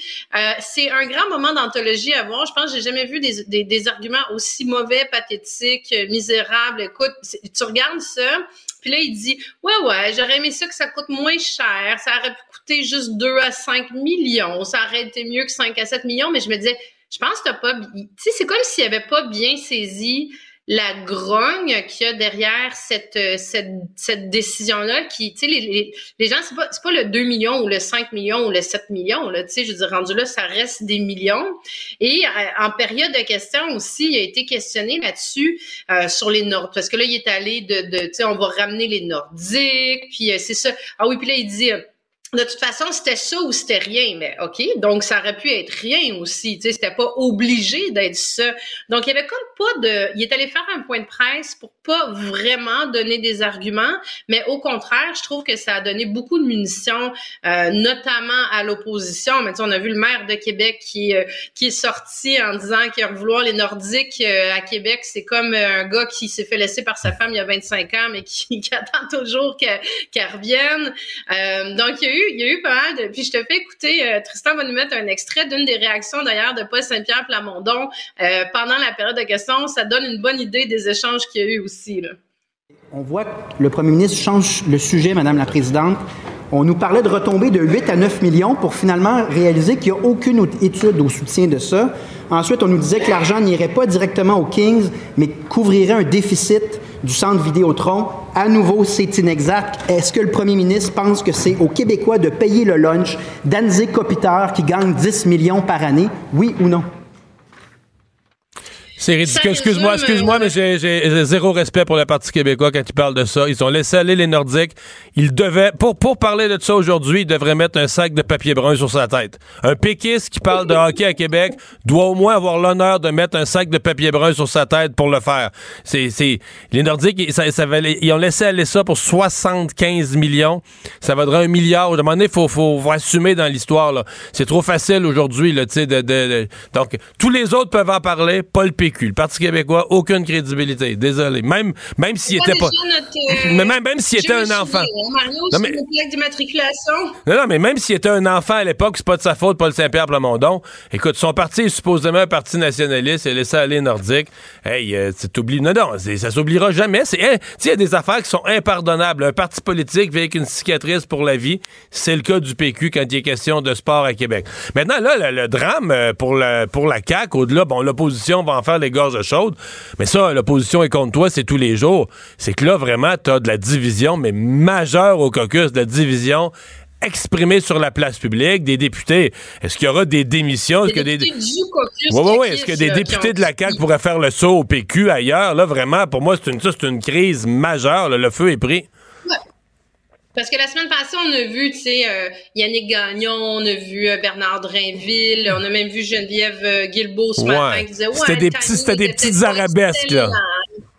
Ouais, c'est ça, tu sais, qui convenait que c'était peut-être plus une question de contexte et tout. Mais là, aujourd'hui, il y a deux députés qui l'ont il y en a beaucoup qui l'ont dit à mot couvert, mais il y en a deux qui, devant les journalistes, donc euh, là, c'est fait cocasse. Le député s'appelle Éric Girard, mais c'est Ouais. pas Éric Girard, le Éric ministre. Girard est contre Éric Girard. Le député du Lac-Saint-Jean et euh, Luc Provençal, député de la Beauce, qu'on a, on a, on a déjà entendu beaucoup. Euh, tu sais, les auditeurs s'en rappellera, c'est celui qui est sorti très très fort euh, lorsque le troisième lien a été abandonné par la CAQ, qui était très fâché pour ses citoyens.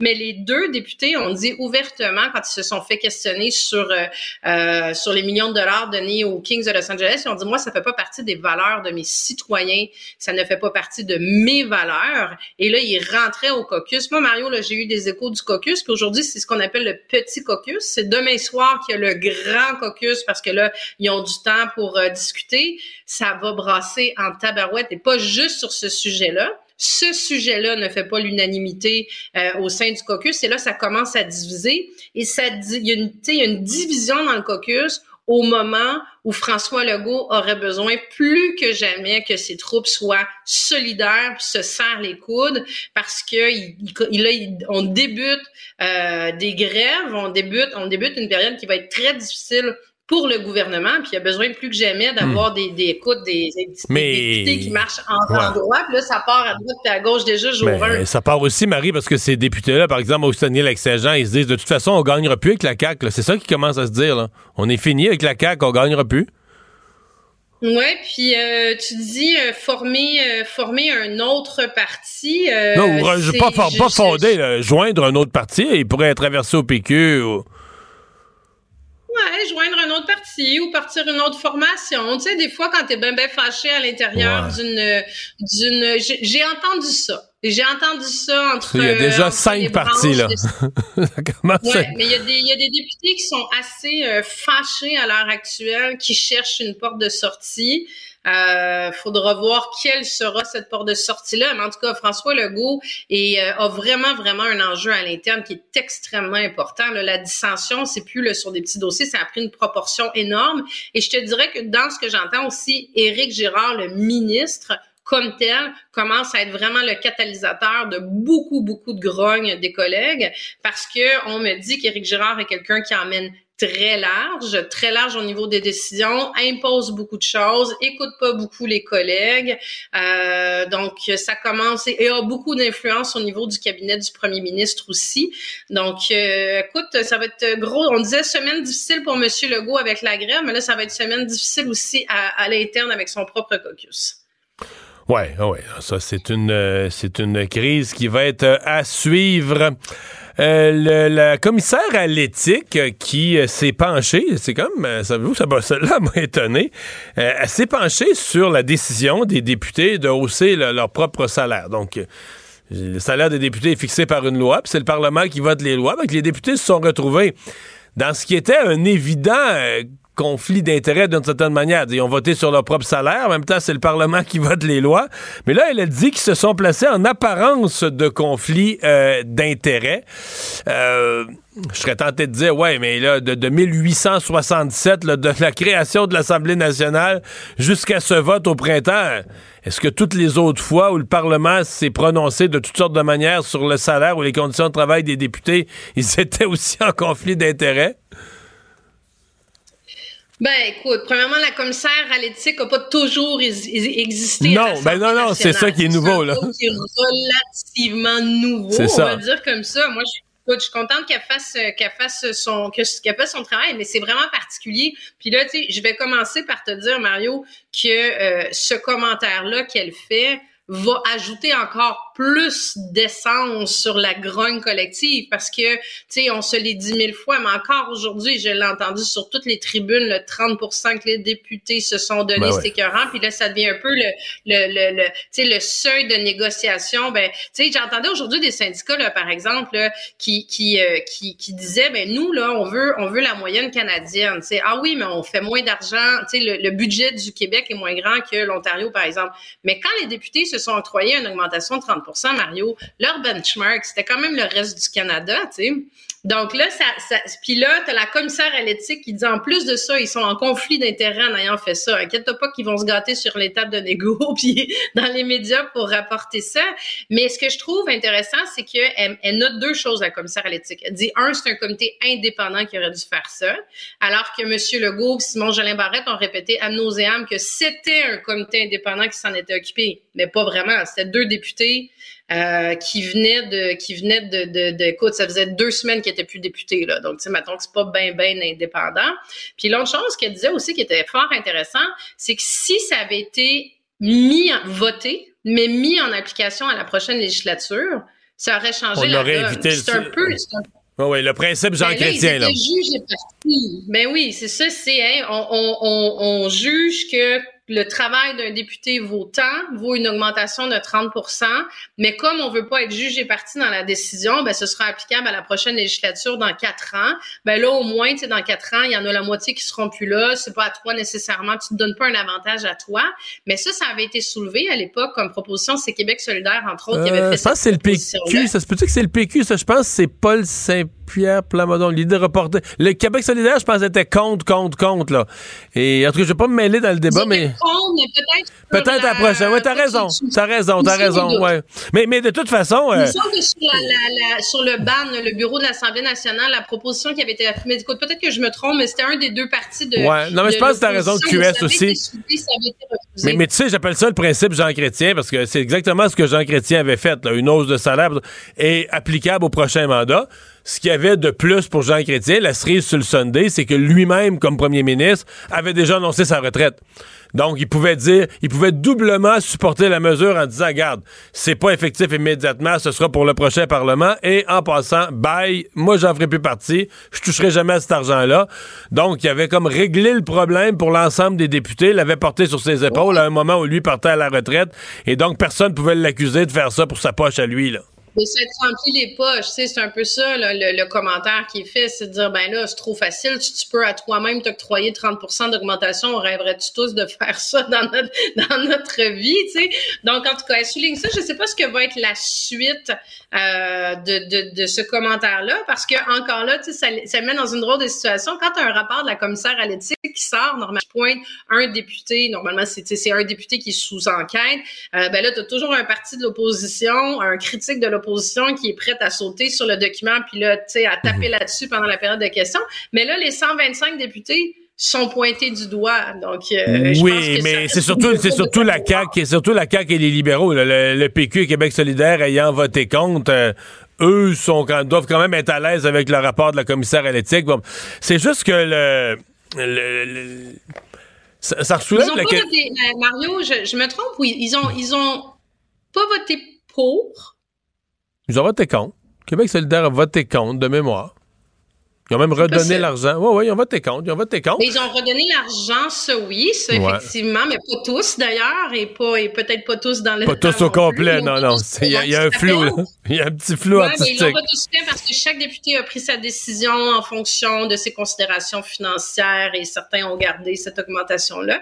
Mais euh, ouais, mais sont, c'est ça. En tout cas, c'est un, un peu, c'est un peu. Je sais pas ce que ce que sera la suite, mais euh, je trouvais que dans le contexte des négociations, première journée de grève, je trouvais que la commissaire à l'éthique encore là, Hmm. bon, tu me diras que c'était aujourd'hui qui était questionnée en période de questions, mais euh, tout est dans tout. Je trouvais que le timing était vraiment particulier dans un contexte de grève que cette, euh, ce commentaire-là, qu'elle n'était pas obligée de faire. Comme tu dis, il y a déjà eu des augmentations qui, se sont, qui ont été octroyées aux députés par eux-mêmes. Et euh, je trouvais qu'elle donnait un petit peu de gaz au négo. À suivre. Merci, Marie. Au Merci, revoir. Mario. À À demain.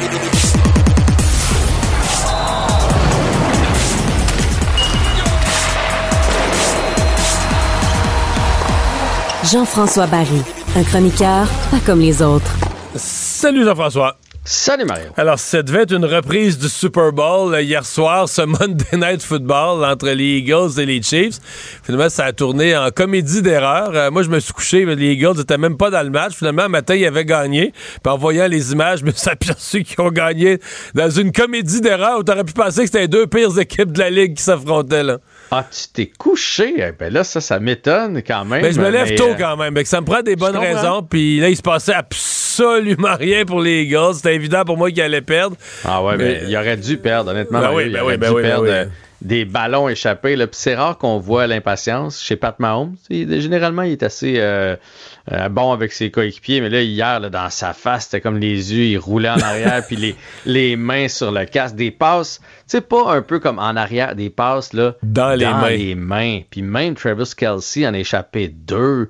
Euh, non, non, c'était une comme. Je pense pas honnêtement que les Eagles ont gagné le match. Je pense que c'est les Chiefs Ouais, qui ont qui perdu, cette, euh, euh. cette rencontre-là. là. Mais en fait, les pluie. grands, gagnants, les, les grands gagnants de la soirée, là, c'est les autres équipes fortes. là. les Cowboys, les 49ers, les Jaguars, les Ravens, qui eux autres, ils se disent, OK, on est capable d'aller au Super Bowl en masse. là. Les Eagles puis les Chiefs, euh, ils ont des mauvaises soirées aussi puis sont bien battables. parce que ça, ça avait pas l'air de deux équipes d'étoiles hier soir. Là.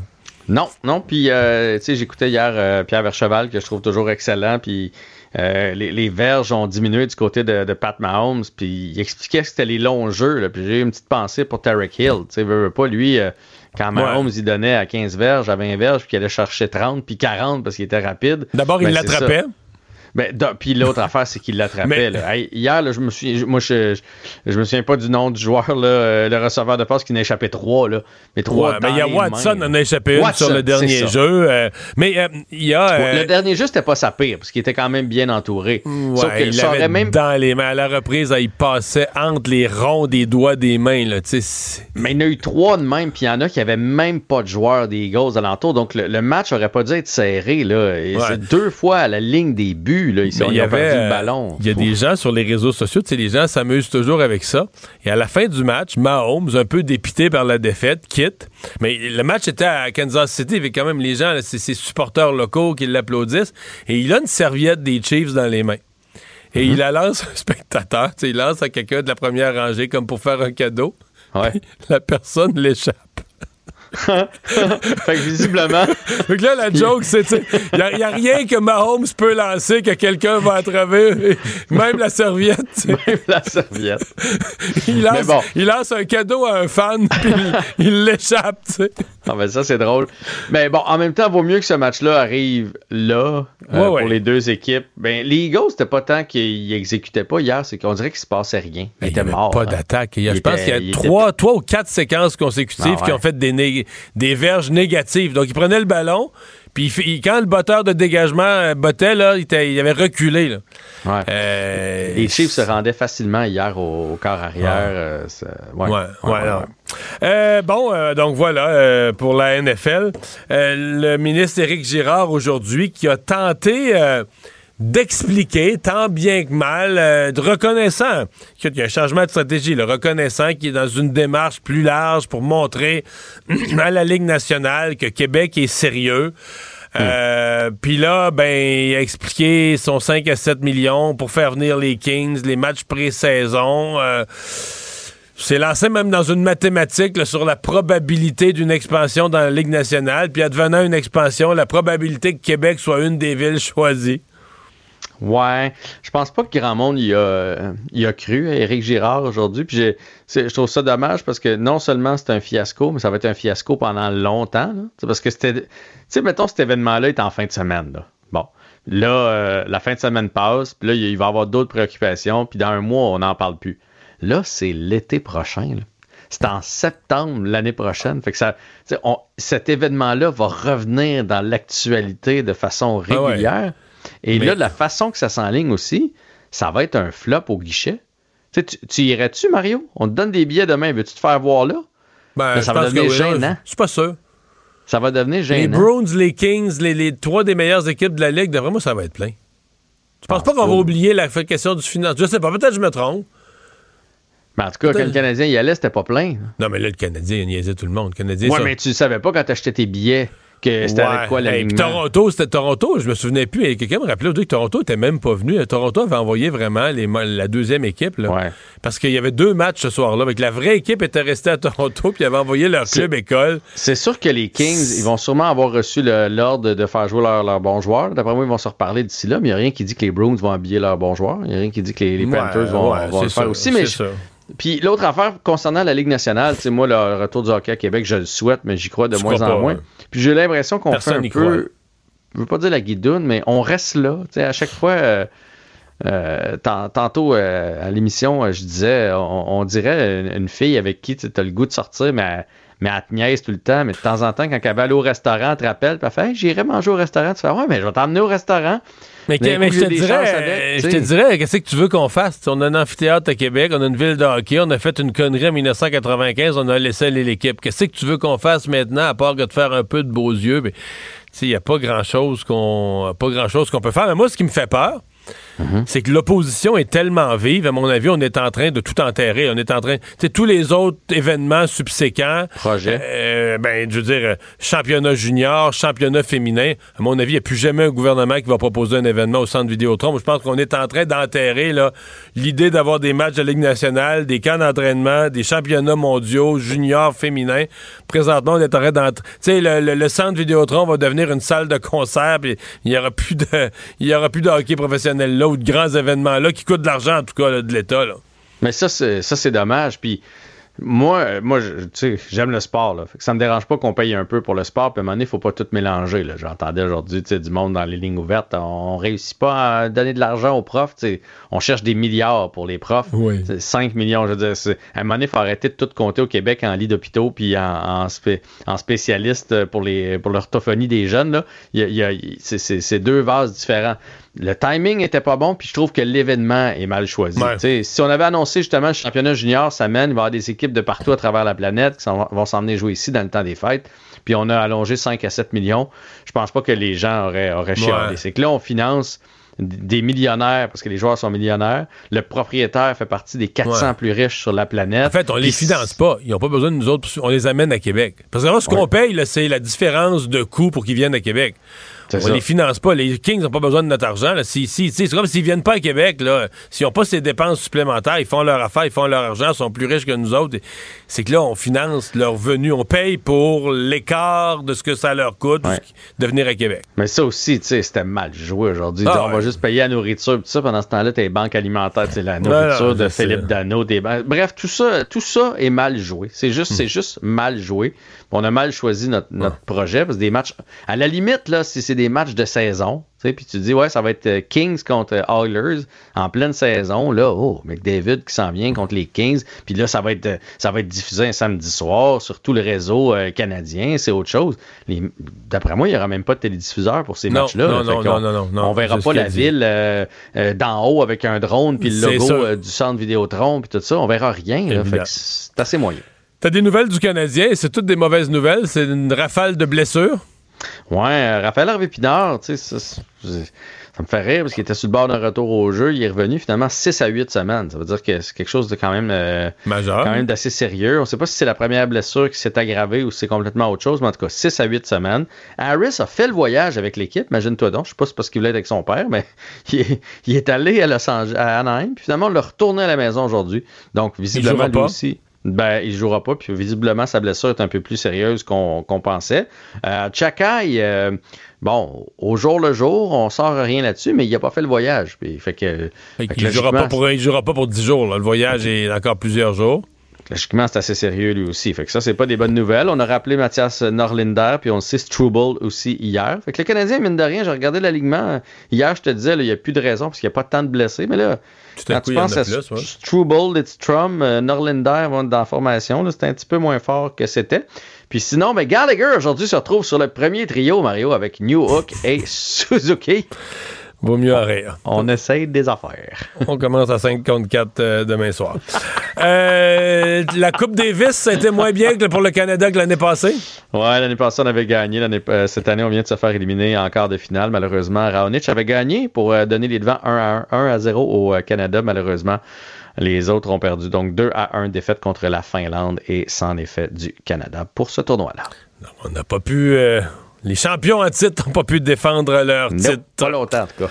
Non, pas longtemps. Hey, merci Jean-François. Salut. Bye bye, à demain. Mario Dumont. Sous ses airs sérieux, se cache un gars qui ne se prend pas au sérieux.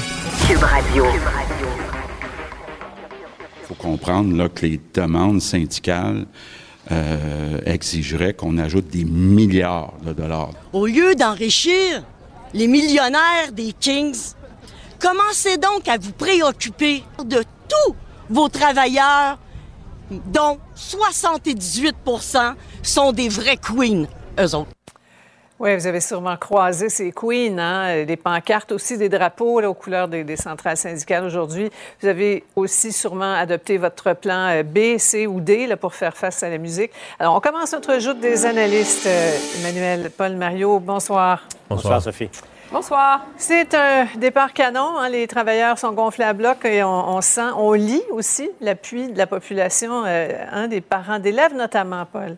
Oui, euh, clairement, mais il faut dire que c'est le, le premier jour de grève et là, tout le monde le savait à l'avance, a pu se débrouiller. La grande question que tout le monde a en tête, euh, combien de temps ça va durer et combien de temps euh, cet appui là, majoritaire que l'on sent, pour le moment en tout cas, euh, va, va durer. Euh, Sophie, ça va devenir de plus en plus compliqué dans la vie de bien des familles, également pour euh, le, le mouvement syndical lui-même, parce que euh, Marc Ranger, euh, hier au bilan, nous, nous- nous faisait un peu l'analyse de la situation. Le Front commun avait une approche plus douce, entre guillemets guillemets, dans la situation, mais est débordé par la- l'autre syndicat là, qui n'est pas dans le Front commun, la Fédération autonome de l'enseignement, qui, jeudi, déclenche une grève générale illimitée. Et, et c'est là où ça se complique. là. Ça veut dire qu'il n'y a plus d'écoles, dans- il n'y a plus de classes dans bien des écoles là, du Québec. Donc, c'est là où ça pourrait jouer beaucoup, beaucoup sur l'opinion publique, pas nécessairement de manière favorable pour les syndicats. Oui. Emmanuel, il faut maintenir la cohésion au sein de ce Front commun. Là.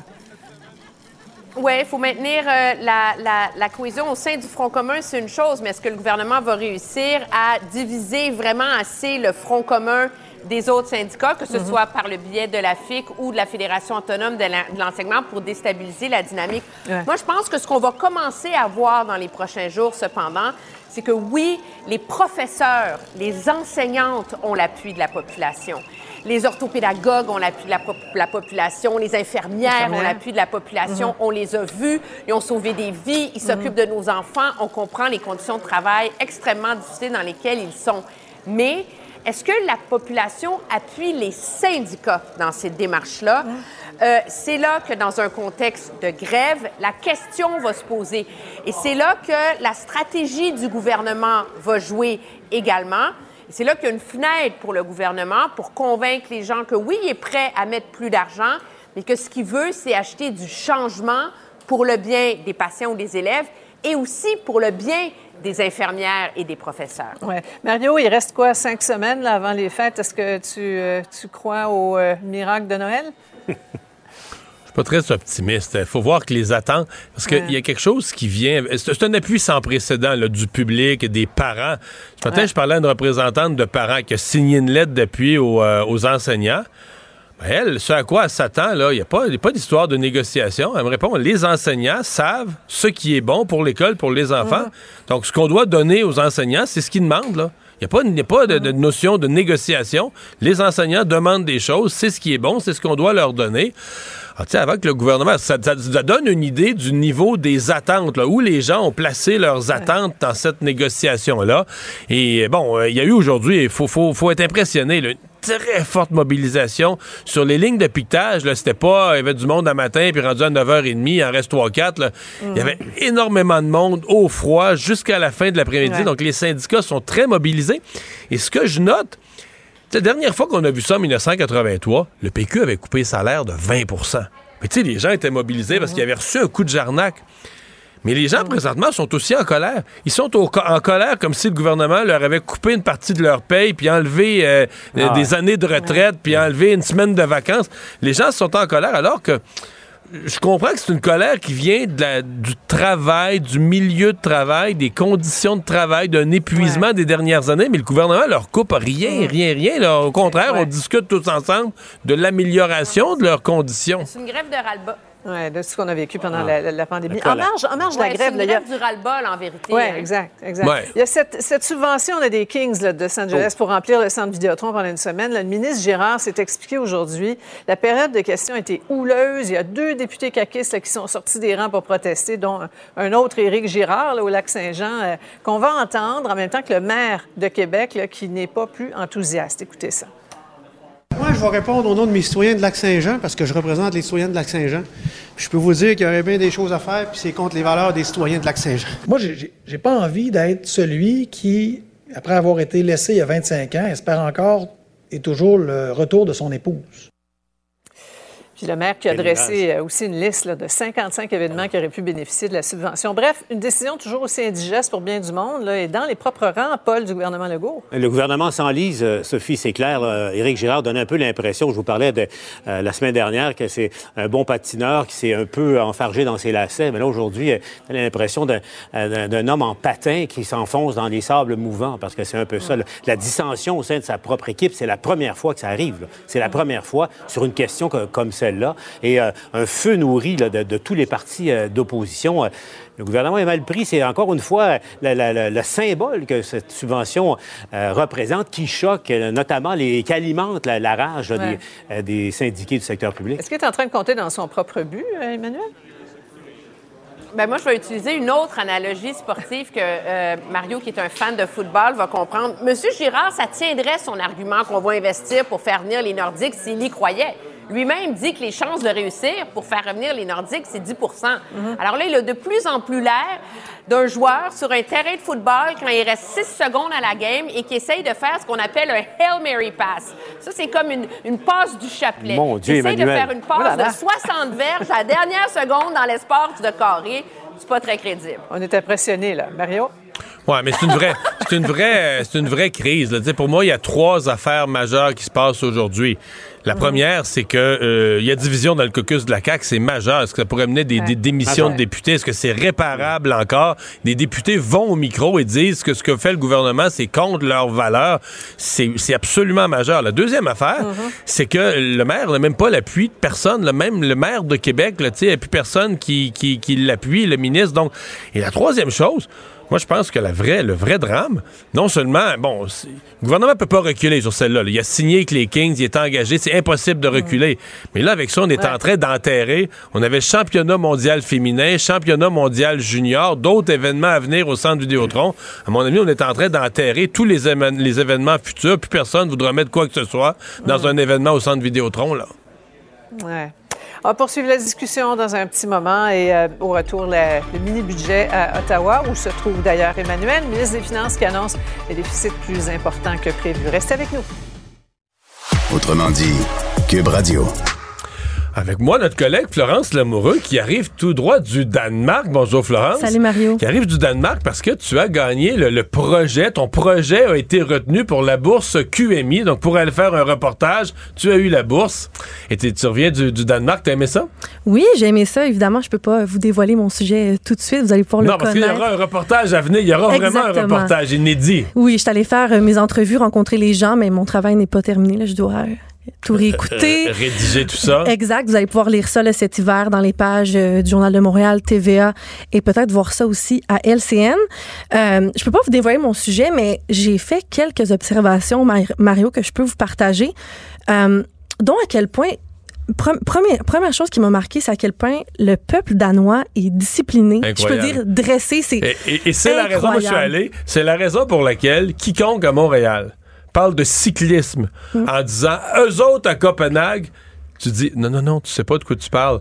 Eux là, c'est à la queue leu tout le monde arrête à la lumière rouge, ils vont pas vite, ils se suivent, Mhm. c'est comme une perfection de discipline. Si tu traverses la rue, tu oses comme piéton cycliste traverser la rue quand c'est pas ton temps, tu te fais regarder. Non, ouais, c'est vraiment la discipline de faire. euh, Euh, c'est la même chose pour les transports en commun. Il n'y a pas de tourniquet quand tu vas prendre le transport en commun. Les gens euh, vont faire euh, leur... C'est écrit check-in avec leur petite passe de métro. Puis tu peux aller euh, dans les trains et les métros du Danemark. Il n'y a pas de, de tourniquet, de gens qui vérifient tes billets. Je trouve ça assez incroyable quand tu vois à Montréal euh, les policiers à tous les jours qui, qui regardent les gens, qui, sais, qui, Hmm. qui essaient de passer sans payer. Au Danemark, on fait confiance à Ouais. la population. Par contre, ce que je comprends, c'est qu'il y a des agents dans le train qui se promènent, qui peuvent vérifier si t'as ta passe de transport. Donc, t'as peu de chances Mhm. de te faire. tu sais, t'es- Mais si tu te fais prendre, ils sont sévères. Là, fait qu'ils présument que tout le monde prend pas de risque, tout le monde va avoir la paix. Mais, mais euh, un- ça crée une atmosphère complètement différente. T'as raison. Vraiment. T'as raison. Ça, ça diffère vraiment. Puis il y a beaucoup de choses dont on peut s'inspirer euh, d'eux au Québec. Euh, D'autres éléments que j'ai remarqués, j'ai pas vu, Mario, un cône orange au Danemark. Pas un. Y a tout ça à Montréal? Est-ce que euh, non mais c'est vrai il y a pas de par contre euh, la seule ville au monde où j'ai moi la seule fois que j'ai visité une ville j'ai eu le sentiment de Montréal c'est Berlin qui avait des Mm. cônes des travaux partout ceux Mm. qui sont en train de refaire la ville mais donc à Copenhague t'as pas eu ce sentiment de Non, je me suis pas sentie comme à la maison. Idem pour les déchets. J'essayais C'est de voir. c'est Euh, tellement propre. J'ai vu un petit monsieur qui passait dans la rue pour ramasser les déchets, mais avec un genre de truc pour les brûler instantanément. Ah oui? Je me dis donc c'est peut-être une nouvelle façon de faire euh, là-bas qui fait qu'à à quel point la ville est que la ville est propre. Donc, euh, bien hâte de Hmm. Je vous présenter être- je ça euh, être plate, cet mais hiver. si tu voulais faire un équivalent dans le quartier c'est Cube Radio ça te prendrait ça te prendrait une moyenne torche pour brûler brûler ce qu'il y a sur le bord des buildings Hey, merci Florence Merci. on a hâte de voir ton reportage Cube Radio. Une autre vision de l'actualité. Cube Radio. Cube Radio. En direct à LCN. Un dernier bloc de joute sur cette euh, mise à jour économique toute chaude qui nous arrive euh, d'Ottawa cette fois. Mise à jour d'un gouvernement qui, qui n'a à peu près pas de marge de manœuvre, déficit prévu de 40 milliards, 13 milliards de dépenses, aucun plan pour retrouver l'équilibre budgétaire. Emmanuel, tu retiens quoi de cette mise à jour? Euh, un chiffre très simple, dans le fond, c'est que le gouvernement va dépenser autant d'argent l'an prochain à payer juste les frais d'intérêt sur la dette que tout l'argent qu'il met pour financer le réseau de la santé au Canada dans une année. Ça ne s'arrête pas là. À chaque année, le coût supplémentaire de la dette dans les finances publiques, c'est 6-7 milliards de dollars. C'est l'argent que Québec réclamait pour financer la santé. Alors, quand le gouvernement qui s'imaginait que ça coûtait rien dépenser pour sauver la classe moyenne, ben là, il est confronté au coût de ses choix passés, puis il a frappé là, le mur, il n'y en a plus de marge de manœuvre. Ouais. La, la dette qui était à petit vertige euh, momentané, là, à 1173 milliards en 2022-2023. Euh, Paul? C'est l'histoire d'un d'un gouvernement qui a beaucoup dépensé pendant Ouais. des années et des années et qui arrive à un moment de, de- du cycle politique où il n'a plus aucune marge de manœuvre alors qu'il en aurait diablement besoin.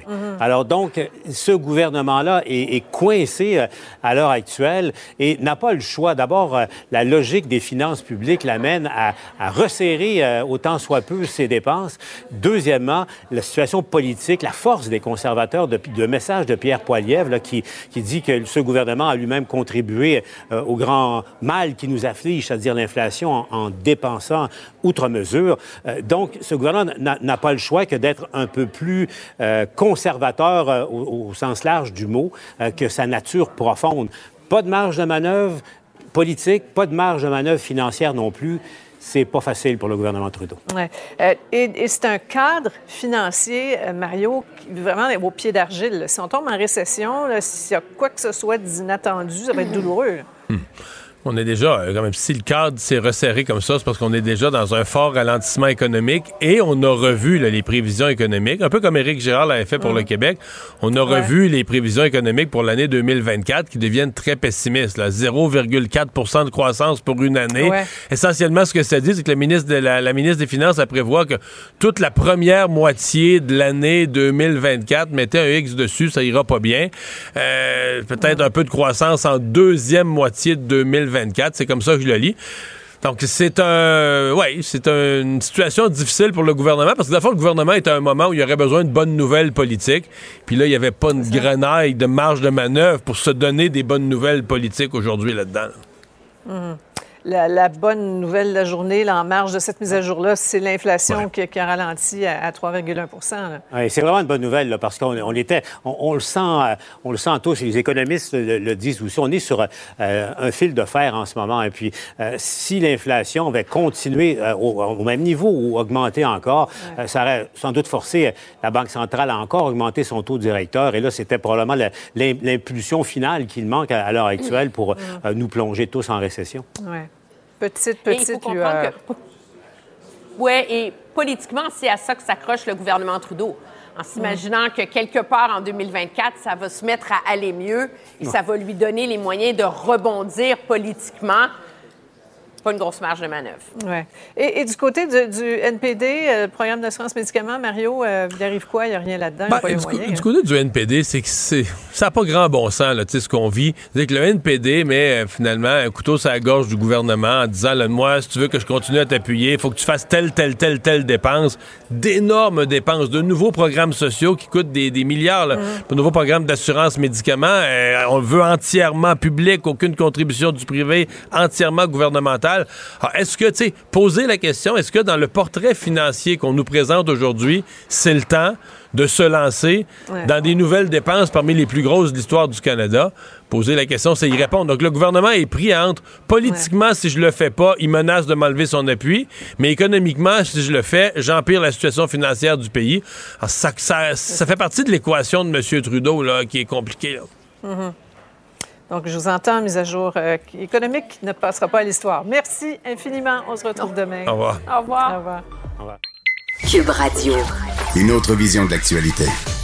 Voilà, c'est la fin de l'émission d'aujourd'hui. Merci d'avoir euh, passé ces deux heures avec nous. Je vous donne rendez-vous demain 15h30. Cube Radio.